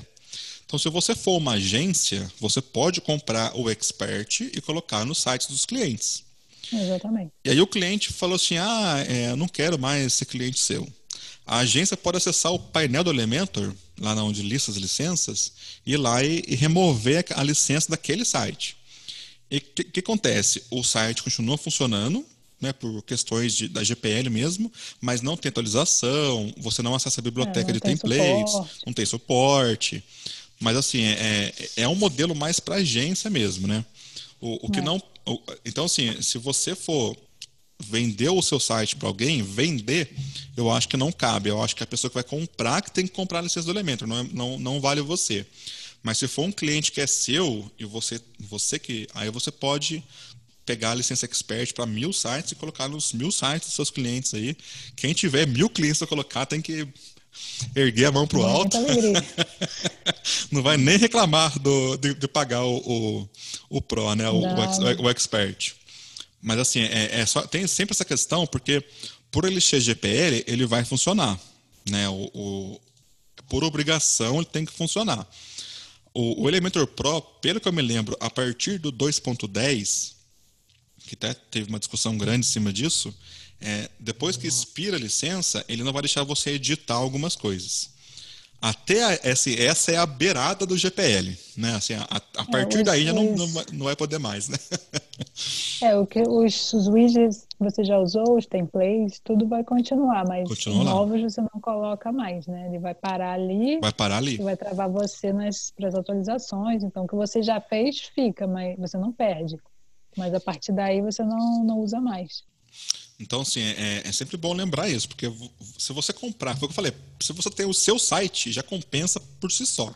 Né? Você vai ter um negócio fantástico na mão, mas se você começou a pensar em massa, ah, vou pôr no cliente, não sei o quê, enquanto for cliente, pode. Né? O que não pode é, é revender isso daí né? E, e, e você, você, tem a possibilidade ainda, vamos supor, ah, o cliente trocou sua senha do painel dele, não tem nem como você ir lá e desligar o plugin mais, por exemplo. Vamos por, brigou, deu, deu, deu ruim. É, você pode ir no painel do Elementor e também cancelar por lá. Então, você desconectou. Vai, vai liberar uma vaguinha na sua, na sua licença, porque você foi lá e falou assim: ah, esse cara aqui não faz mais parte. Aí o Elementor vai ficar lá, não vai atualizar mais.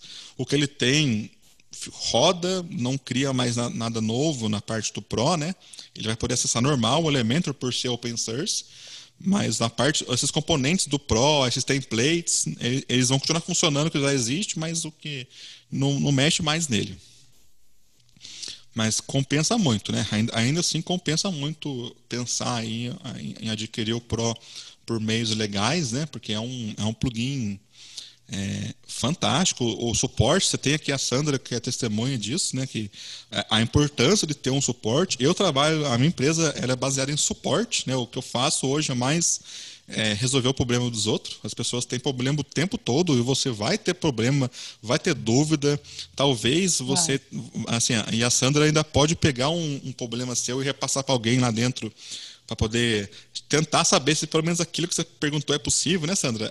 É, é, é um é, suporte é, mesmo, né? dia, né? Completo, né? É, todo dia tem muita criatividade nas perguntas, né? então, a gente avalia e analisa e passa para os desenvolvedores também, olha, isso aqui é interessante, de repente, para colocar na próxima atualização e tal. Então, todo dia tem muita coisa diferente, muito problema diferente e, realmente todo dia é muita coisa. E põe criativo nisso, né? Muita criatividade. é. Não, e, e, é legal porque, assim, que eu falei, né? Esse, esse recurso do Time Builder, por exemplo, você, você que vai ser o, o, o, criador do site. Então não tem nem como você reclamar que não está do jeito que você quer, porque é você que fez, né?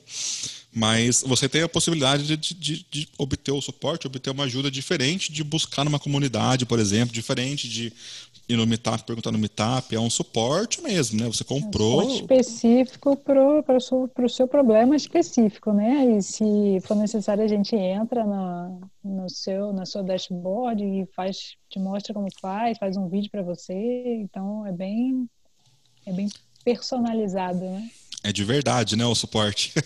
É, é, é. Então, assim, ainda mais se você for, for trabalhar para um cliente, por exemplo compensa que eu vou supor, o cliente compra a licença e você terceiriza. Você, como agência, terceiriza, você fala assim, ah, Sandra, agora é com você. Né? Agora. Mas é, é isso mesmo. Então, assim, é, é, bom, é bom em todos os mundos, né? Essa, essa parte de, de suporte. É, aqui a Sandra, a Sandra, o Sandra não, William, né? É, Sandra, como é que é aí a, a, essa última pergunta do William? comprei essa licença, mas ainda não cheguei nos mil. Última ah, pergunta é. do William? É a última pergunta. É a última. Ah, eu perdi um pouco. Eu sou, sou responsável pelo suporte de alimento no Brasil? Não, é no suporte de alimento do mundo inteiro. Que a gente, o suporte é 24 por 7. Então, durante o horário brasileiro, né? Os países que seguem o Sol junto com a gente, a gente dá suporte. E aí outros países não têm a gente no, no, no, mundo inteiro. Então, nesse horário dos países que seguem nossa, nossa, nosso horário, e várias pessoas trabalham de madrugada e tudo mais, então é suporte do mundo todo. Eu acho legal até especificar isso, Sandra, porque senão o pessoal vai achar que você é responsável pelo suporte agora no Brasil. Não, você. Não, eu sou uma das pessoas que trabalham lá. Isso, isso. É. tem a equipe, então... a equipe é grande e são agentes a, a, espalhados pelo mundo todo. Então a gente tem agente na América Latina, Estados Unidos, Europa, Ásia. Então, hum. e eu sou a única do lado aqui, Brasil, né? Então, quando. Hum. Chega para mim lá, o brasileiro, o pessoal do suporte dos outros países falou: Oi, português aqui, Brasil, é com você. Empurra para Sandra. É, eu sou só uma, mais uma, do, é, mais uma agente do, do suporte, mas é mundial. Tem mais uma pergunta para a Sandra aí, ó, que é, é, Sandra, se ela, se ela sabe dizer como o Elementor vê estes outros plugins onde acabam dando conflitos se usarem vários plugins no mesmo projeto. Isso, é. acontece porque as pessoas têm um. Não tem isso especificado, mas existe um número máximo né, de plugins. Então a gente tenta colocar ali 15, 20 plugins, já começa. E às vezes tem casos que a pessoa tem 100 plugins, 80 plugins, aí fica... Eu costumo dizer que o, o máximo é o mínimo possível. Exatamente. Aí acontecem alguns conflitos. O Elementor trabalha uh, tentando atualizar e os plugins mais famosos a gente tenta trabalhar junto com os plugins que estão que são os mais famosos, tem mais mais downloads, que são realmente os que estão na frente. Então, elemento, quando acontece alguma atualização e ah, houve conflito com esse plugin, então a gente tenta trabalhar junto com esse plugin porque ele é um plugin importante, um plugin para quem não tem o Pro, de repente é um plugin que viabiliza outras coisas. Então, a gente está sempre trabalhando junto com esses plugins, mas quando chega num caso onde a pessoa tem 30, 40, 100 plugins, realmente causa problema. E existem alguns plugins que a gente não, né, não tem como, então não tem como prestar suporte. O elemento faz de tudo para manter um padrão e os outros plugins vêm acompanhando. A maioria deles a gente trabalha muito bem com a maioria dos plugins, mas existem casos em que não tem não tem como. Aí um conflito pode seguir por alguns meses até o plugin se ajustar e tentar melhorar a forma, a forma do código e tudo mais. Mas normalmente funciona. O um, mínimo de plugins vai não é problemático, né? Mas conforme vai aumentando o número de plugins, a, a chance de, de conflito aumenta. Então, a gente tenta explicar todo dia tem essa pergunta, a gente olha, quanto maior o número de plugins, maior o número de pro problema. É, ainda mais é, plugins que acabam fazendo às vezes a mesma coisa, porque Exatamente. a gente tem que lembrar que o WordPress tem aqueles que eu falei, os, os actions e os hooks. Esses actions e hooks são, são janelinhas que ele cria, que você, o plugin pode entrar naquela janelinha e modificar alguma coisa. O conflito acontece quando você tem dois plugins que querem acessar a mesma janelinha ao mesmo a tempo. Mesma coisa. Então, assim, é, evitar, por exemplo, tem dois plugins de SEO, né, é um problema. É, evitar ter dois plugins de otimização é um problema. É, o Elementor ele vai ao, é, às com... vezes a pessoa às vezes a pessoa tem Elementor Pro e tem plugin de formulário, tem plugin de pop-up, tem Sim. Elementor extras para usar uma coisa que o Elementor já tem. Então, às vezes, ah, meu formulário não envia. Aí você desinstala, desabilita os plugins e enviou. Aí você vai ver um dos plugins que estava causando o, o problema, porque ele está tentando enviar também. Então, isso acontece direto. Aqui o, o, o, Sartori, o Sartori perguntou aqui, eu acho que eu, que eu acho que eu entendi a, a pergunta dele. É assim, o, gente, é, ali internamente na, nas conversas do Elementor, a gente percebe que é, o Elementor tenta trazer para a conversa quem desenvolve o plugin. Há muito tempo atrás, eu desenvolvi um plugin que fazia um pop-up. Assim, eu fiz para mim, aí eu fui testar como é que era publicar no WordPress e publiquei ele, ele ficou um, um, uns meses lá publicado. E rapidinho o Elementor me mandou uma mensagem. Foi até assim que eu tive o primeiro contato mesmo com alguém do Elementor.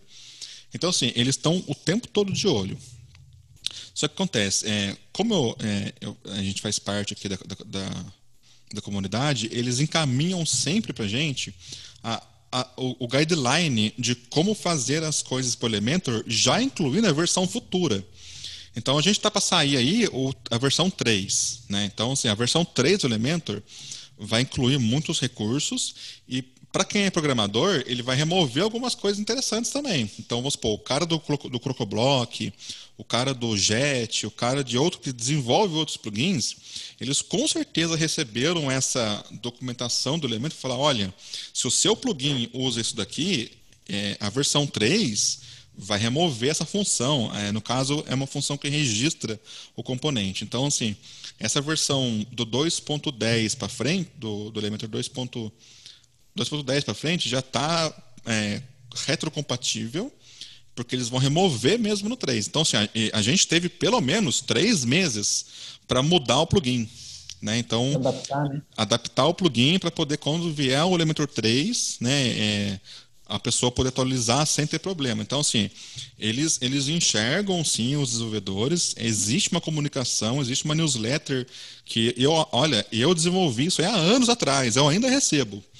Então, assim, eles estão de olho, eles sabem, eles mandam os comunicados, até porque, como ele é o plugin pai de todos esses outros, né, vamos chamar assim, é, geralmente quando você desenvolve algo que é, o, que é o framework, você vai ter um pouco dessa responsabilidade de informar a comunidade que desenvolve é, extensões para o seu plugin que, olha, vai mudar isso daqui. Então, é, não sei se é essa a pergunta do Sartori, mas eles, eles enxergam, sim, a gente vê muita discussão, inclusive outros desenvolvedores de plugin fazem parte do grupo também, comentam, respondem, dão sugestões. Né? Então, assim, é uma comunidade que eles tentam manter sim ativa. Né? Eu faço parte né, de uma e eles, eles, eles enviam sim essas, esses pré-requisitos para o lançamento. E assim, é bem espaçado. Não dá nem para falar assim, ah, é, é, os caras mudaram, não avisaram a gente. Assim, avisou sim, inclusive é, é, o Leandro participou agora do primeiro, disse que tem uma reunião interna que, que eles mostram o que, que vai acontecer com o Elementor, o que, que vai ter, o que, que não vai ter. A gente pode perguntar. São duas horas de reunião que a gente fica fazendo para poder saber a, a, trajetória do negócio. Né? Então, não, não tem como o, o desenvolvedor falar assim, ah, não sabia. Né? sabe sim como é que funciona, tem documentado isso. Para quem é desenvolvedor, o Elementor tem uma documentação para desenvolvedor que é pública também. Inclusive lá já tem a documentação do que, que mudou na versão 3 internamente ali para quem desenvolve. Então, assim, teoricamente, o, o Sartori, é para ser tudo compatível, sim. Né? É, ele, eles, eles, eles criam desse modo, né? E aí, emendando aqui rapidinho a pergunta dele, da lenda, né? O, o, a lenda que o Elementor um dia vai ser standalone, né? É, eu, eu, nunca vi esse assunto, nunca, nunca vi nem no, nem no Slack lá, eu nunca, nunca vi da parte deles, né? Já vi da parte dos outros perguntando. Mas assim, é, o Elementor ele é muito dependente do WordPress. O Elementor usa muita coisa do WordPress. Então, assim, eu acho que para eles saírem do WordPress e criar um editor standalone, vai um tempo ainda. Apesar dele ser uma camada por cima, por trás, ele usa muito recurso do WordPress, né? Então, assim, não dá para falar que nunca vai acontecer, mas né, nunca vi não nenhum movimento para falar para vocês que, que vai ter uma. O Elementor 3 vai chegar aí, eu acho que na próxima semana, tem uma semana e meia, é, não, acho mas daqui a no máximo uns 15 dias. Vai chegar o 3, vai chegar o Pro novo também. E vocês vão ver que tem uma mudança legal ali no Elementor. E assim, é, é, eles estão caminhando mais para que você não precise mesmo de um tema. Cada vez mais eles estão caminhando para poder ser o editor de páginas e também o tema. Né? Assim, é, a gente tem um Hello hoje, mas o Hello é um tema que o Elementor conversa. A ideia é o, o Elementor ter muito mais do que já tem hoje. Olha que hoje tem coisa para caramba para poder, poder trabalhar, né? A Sandra publicou aqui o link, o link da, do developers lá, que é onde fica a documentação, né? Luiz, tem uma pergunta aqui do Catani, que acho que é legal passar um pouco da minha experiência. Ele pergunta aqui, é, para quem é agência, vale a pena comprar o Lifetime? Apesar de você já ter falado disso, eu utilizo o Lifetime, eu já tenho uma licença Lifetime há, não sei, quatro, cinco anos, uns, três, uns quatro anos, eu acho, mais ou menos, três a quatro anos, por aí. Logo que apareceram as primeiras licenças aí, eu já adquiri, né? E como é que eu trabalho com isso daí?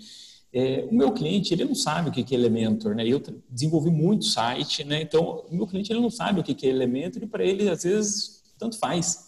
Então, o que, que eu faço? Eu compro a licença para mim e os sites dos meus clientes vão. Difícil, é, a maioria dos clientes que eu desenvolvi continuam até hoje aqui na agência, ou eu presto algum suporte de atualização, ou eu continuo mantendo, ou eu faço um trabalho de Google Ads, Facebook, algum outro serviço para ele, por isso que eu desenvolvi o site. Então aquela licença ficou ali.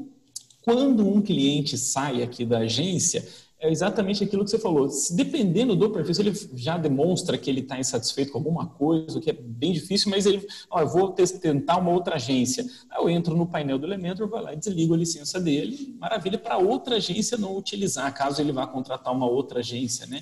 Que é um caso muito esporádico, eu passei por isso uma vez só nos últimos três, quatro anos, assim, muito difícil acontecer.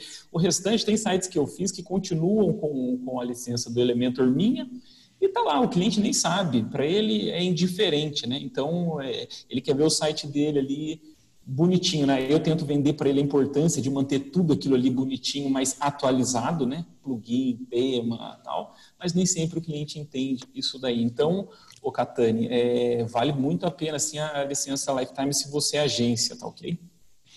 É, outro ponto também que, que o Guerreiro perguntou é sobre o programa beta, né? O, o beta, o guerreiro, ele você vai no Elementor, configura lá a opção de você par participar do beta. É, é, tem um detalhezinho ali nisso daí que é o seguinte: o, o, tem uma Chrome, o WordPress tem Chrome também, né? Então a Chrome do WordPress, se estiver funcionando, ela vai pingar lá o, o Elementor, vai ver que tem um beta e vai, vai te dar essa opção de download. Se o seu WordPress não tem a Chrome configurada, aí vai ser difícil de, aparecer, entendeu? Porque o WordPress é todo baseado em gatilhos, né? A Chrome processa esses gatilhos. Então, se você configurar lá, geralmente assim demora um tempinho, mas é o tempo da sua Chrome rodar, mas é, você diz, é, ele perguntou tem que queimar uma licença para ativar o beta. Sim, você vai instalar o Elementor Pro normal, vai ativar ele e vai habilitar o beta. Né? Então, o que eu falei, né? Assim, se você for utilizando um site só, não recomendo, porque você vai estar utilizando uma versão instável, né? E agora, assim, se você tem a licença lá, a licença expert, que você tem vários lá, geralmente é bom você ter o cobaia. Né? Eu tenho aqui o meu samples que eu mostrei aqui, né? Que aquele ali eu reseto ele quase que diariamente para testar tudo. É, mas assim, é, é, o, é o modo que eles porque tem que ativar para poder liberar, né? E se você não tiver a licença, ele não atualiza, então eles bloqueiam você ali. Também não gosto muito, não, mas é assim que ele funciona. e, e, inclusive o próprio WordPress, né? O Elementor, essa versão beta que está disponível, ele, ele vai sair um pouquinho antes do próximo WordPress, o 5.5, para poder já ser compatível com o 5.5 que também vai ter muitas melhorias nessa parte de atualização de plugin, atualização de tema, é, vai ter uma mudança legal no WordPress nesse 5.5 e, e, o Elementor já está compatível já, né? Então quem usa aí o Elementor já já vai poder se beneficiar e atualizar tranquilo aí para a versão 5.5 do WordPress. É, outro ponto que também só para antes da gente finalizar aqui, quem tiver mais pergunta pode colocar aqui no chat. Hoje o é, é eu dificilmente eu encontro um plugin, porque eu, uma parte do meu serviço é testar as coisas. Eu tenho que achar os problemas e porque a hora que vier o problema eu tenho que ter a solução dele, né? Então assim, eu faço muita gambiarra. Vocês não têm noção de como é que eu faço gambiarra no WordPress. E, e assim, é, eu dificilmente acho plugin, plugin que não conversa bem com o Elementor. O, agora, assim, o, geralmente aonde você vai começar a encaixar é, começar a achar plugin que é incompatível são esses plugins de otimização de site. Por quê? Porque, como eu disse ali atrás, né, o, o Elementor ele vai criar um arquivo no cache para que ele não tenha que ficar processando, carregando todas as classes, instanciando tudo aquilo ali para poder gerar só um CSS, ele já salva todo o estático para você. Porém, esses plugins de cache, eles mexem nisso daí. Né? Então, o que é mais comum de acontecer é você salvar a página do Elementor e, e a sua página, quando você vai ver a página, está antiga ainda, porque o plugin de cache está servindo a versão dele, não mais a versão do Elementor. Então, assim, de, de plugins que eu, que, eu, que eu vejo, que eu testo, que eu coloco junto, esses mais populares, eu olho sempre nos populares, eu vou testando. Tem um blog onde eu escrevo sobre bastante plugins também. É uma diversão que eu tenho, né? Faz parte do meu serviço, mas eu me divirto fazendo isso.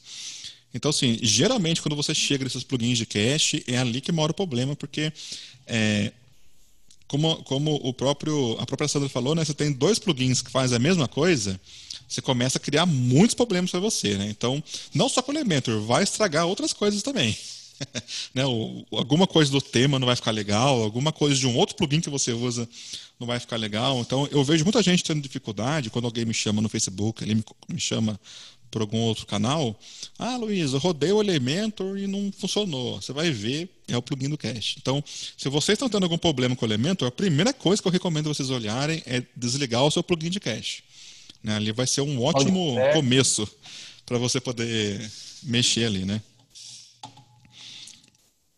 Uma dica também é o Safe Mode, né? O modo de segurança que você habilita e ele já desliga o tema e desliga os plugins, aí você consegue. Se funcionar no modo segurança, é porque tem plugin, tem um problema, tem algum tema. Então você é, já e... pode ir lá, antes de mais nada, habilita o modo segurança. Funcionou, aí você já sabe que o problema está relacionado a algum plugin ou mesmo o tema. Isso que eu ia falar, esse, então, esse safe load, rápido. ele é fantástico, né? Poder resolver isso. Né? A Sandra, a Sandra já está esperta já com os, com os problemas aí de carregar o elemento, né? É todo dia, é. todo dia. A maioria dos problemas tem a ver realmente com cache e o Safe Mode ajuda muito. Você determina rapidinho, já, já resolve o problema sem perder muito tempo. Então, assim, é, é importante também ter uma hospedagem boa, né? Porque dá muito problema com quando você fala cache, é, a gente fala de Cloudflare também, aí, por exemplo, é, dependendo da empresa é, de hospedagem, o CDN passa pela hospedagem ou não, enfim, e aí o suporte da hospedagem também é, fator determinante, viu? É, tem, tem muita, muita coisinha ali que envolve, né? O Elementor, ele não é muito, como é que eu vou dizer assim, ele não pede muito do servidor, não. O problema são, às vezes, os plugins que você coloca, que são externos, que daí vão se posicionar. Esses plugins vão fazer coisas tão avançadas e que, como é relacionado com o Elementor, o pessoal acha que é o elemento que deu pau, mas às vezes é um plugin que está fazendo o serviço ali, né? Então, assim, ó, sempre que você for conectar alguma coisa externa, tem que ter um servidor que tenha uma conexão boa. É, você vai processar a imagem. O WordPress agora, o 5.5, ele vai trazer um editor de imagens dentro dele. Então, assim, isso aí vai ser batata para dar pau, cara. Dá problema em quem não tem um servidor bom, porque você tem que ter o GD no PHP, você tem que ter o Image Magic no PHP, para ele poder recortar a sua imagem, aplicar um filtro, porque isso aí é feito no servidor, não é feito ali na, na tela, né? Então, é, aos pouquinhos você vai vendo que compensa você investir num servidor, uma VPS, um servidor com Docker, onde você consegue ter controle do que tem ali, né? Você fala assim, ó, eu uso os plugins que eu uso, preciso de tal biblioteca, tal versão, não sei do que, então eu vou oferecer isso aí, né? Mas o Elementor em si, ele por padrão, tanto o Free quanto o Pro, ele exige muito pouco da sua máquina. É sempre bom você ter o PHP mais novo, ter as bibliotecas normais instaladas, né? Mas a Sandra está como testemunha aí, né? É, é. Às vezes, às vezes ah, é, é difícil achar um cara que usa o PHP menor do que o 7 hoje em dia.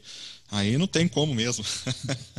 Mas assim, uhum. é, é, basicamente você vai ter esse tipo de problema, né? No geral, assim, de, de compatibilidade, né?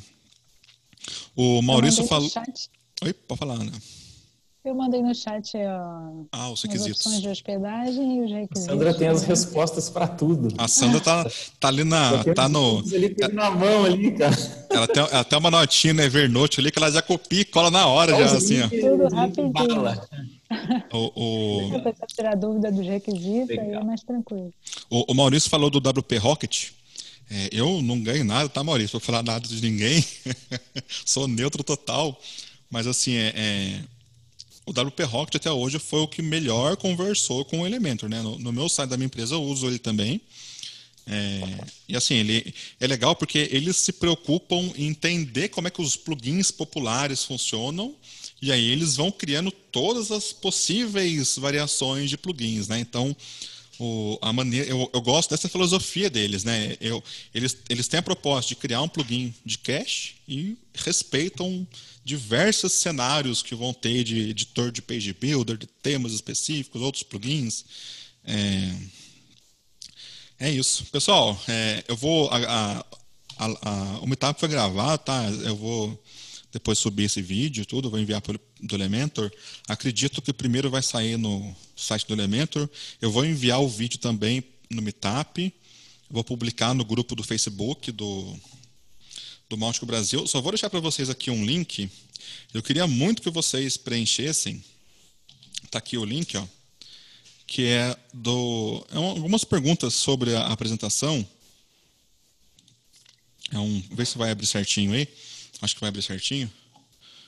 Porque tem um link que é o de edição e tem um link que é o de preenchimento. Né? O Google agora está assim. É, algumas perguntinhas básicas, o que, que vocês acharam, o formato, qual é o nível que vocês conhecem do Elementor. É isso aí é para a gente poder escolher os assuntos dos próximos, né? E, e saber quem que a gente traz aqui para conversar, para tirar uma dúvida. A gente tem é, a Sandra, o Leandro, tem outras pessoas também que já se propuseram a participar.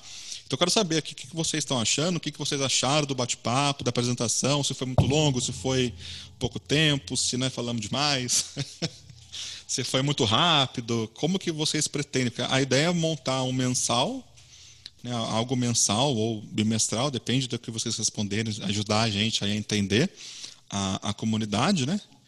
E, e quem tiver dúvida pode procurar a gente aí na, na no próprio Meetup, ali no Meetup você pode enviar lá uma pergunta, tudo. E. Deixa eu ver. E quem puder responder aí essa, essa enquete, aí a gente fica feliz para poder trabalhar melhor. Agradecer ao Leandro, que vai sempre me ajudar, e agradecer a Sandra. Sempre que eu precisar, eu vou chamar a Sandra, porque você viu que ela tem ali o link certo na hora certa para a gente poder responder aí a, a, a, dúvida da galera, né? Uhum. e obrigado também a todo mundo que participou, que comentou aqui. O, o William comentou bastante, o Maurício, o, o Matheus. Agradecer esse pessoal. A gente vai tentar fazer o melhor possível aí. E quem puder participar aí, acessar o, o, o Meetup, pode convidar as pessoas também para poder participar dos próximos. Lá no Meetup você pode comentar no vídeo, fica à vontade para tirar dúvida lá. A ideia é começar a montar mesmo uma, uma comunidade genérica, né? sem nenhum tipo de viés ali, até porque o Meetup é do Elementor, não é meu, nem do Leandro, nem da Sandra, é do Elementor. Então, pode ser que no próximo esteja nenhum de nós três aqui, né? Mas é, a, a, a a ideia é criar algo que seja contínuo, né? Então, quem quiser comentar lá, sugerir a, a pauta do próximo, responde aí a, a, a, enquete que vai ajudar bastante a gente. Tá certo, pessoal? Um abraço, abraço para o Leandro, abraço para a Sandra. Muito obrigado um aí pela, pela, par, pela parceria, pela paciência dos inúmeros e-mails. Show de bola. E obrigado para todo mundo. É, hoje foi legal, hoje bateu 34 pessoas. Estamos com 25 agora. Muito obrigado mesmo a todo mundo aí. E até mais. Um abraço. Valeu, pessoal. Obrigado. Tchau, tchau. Tchau, tchau.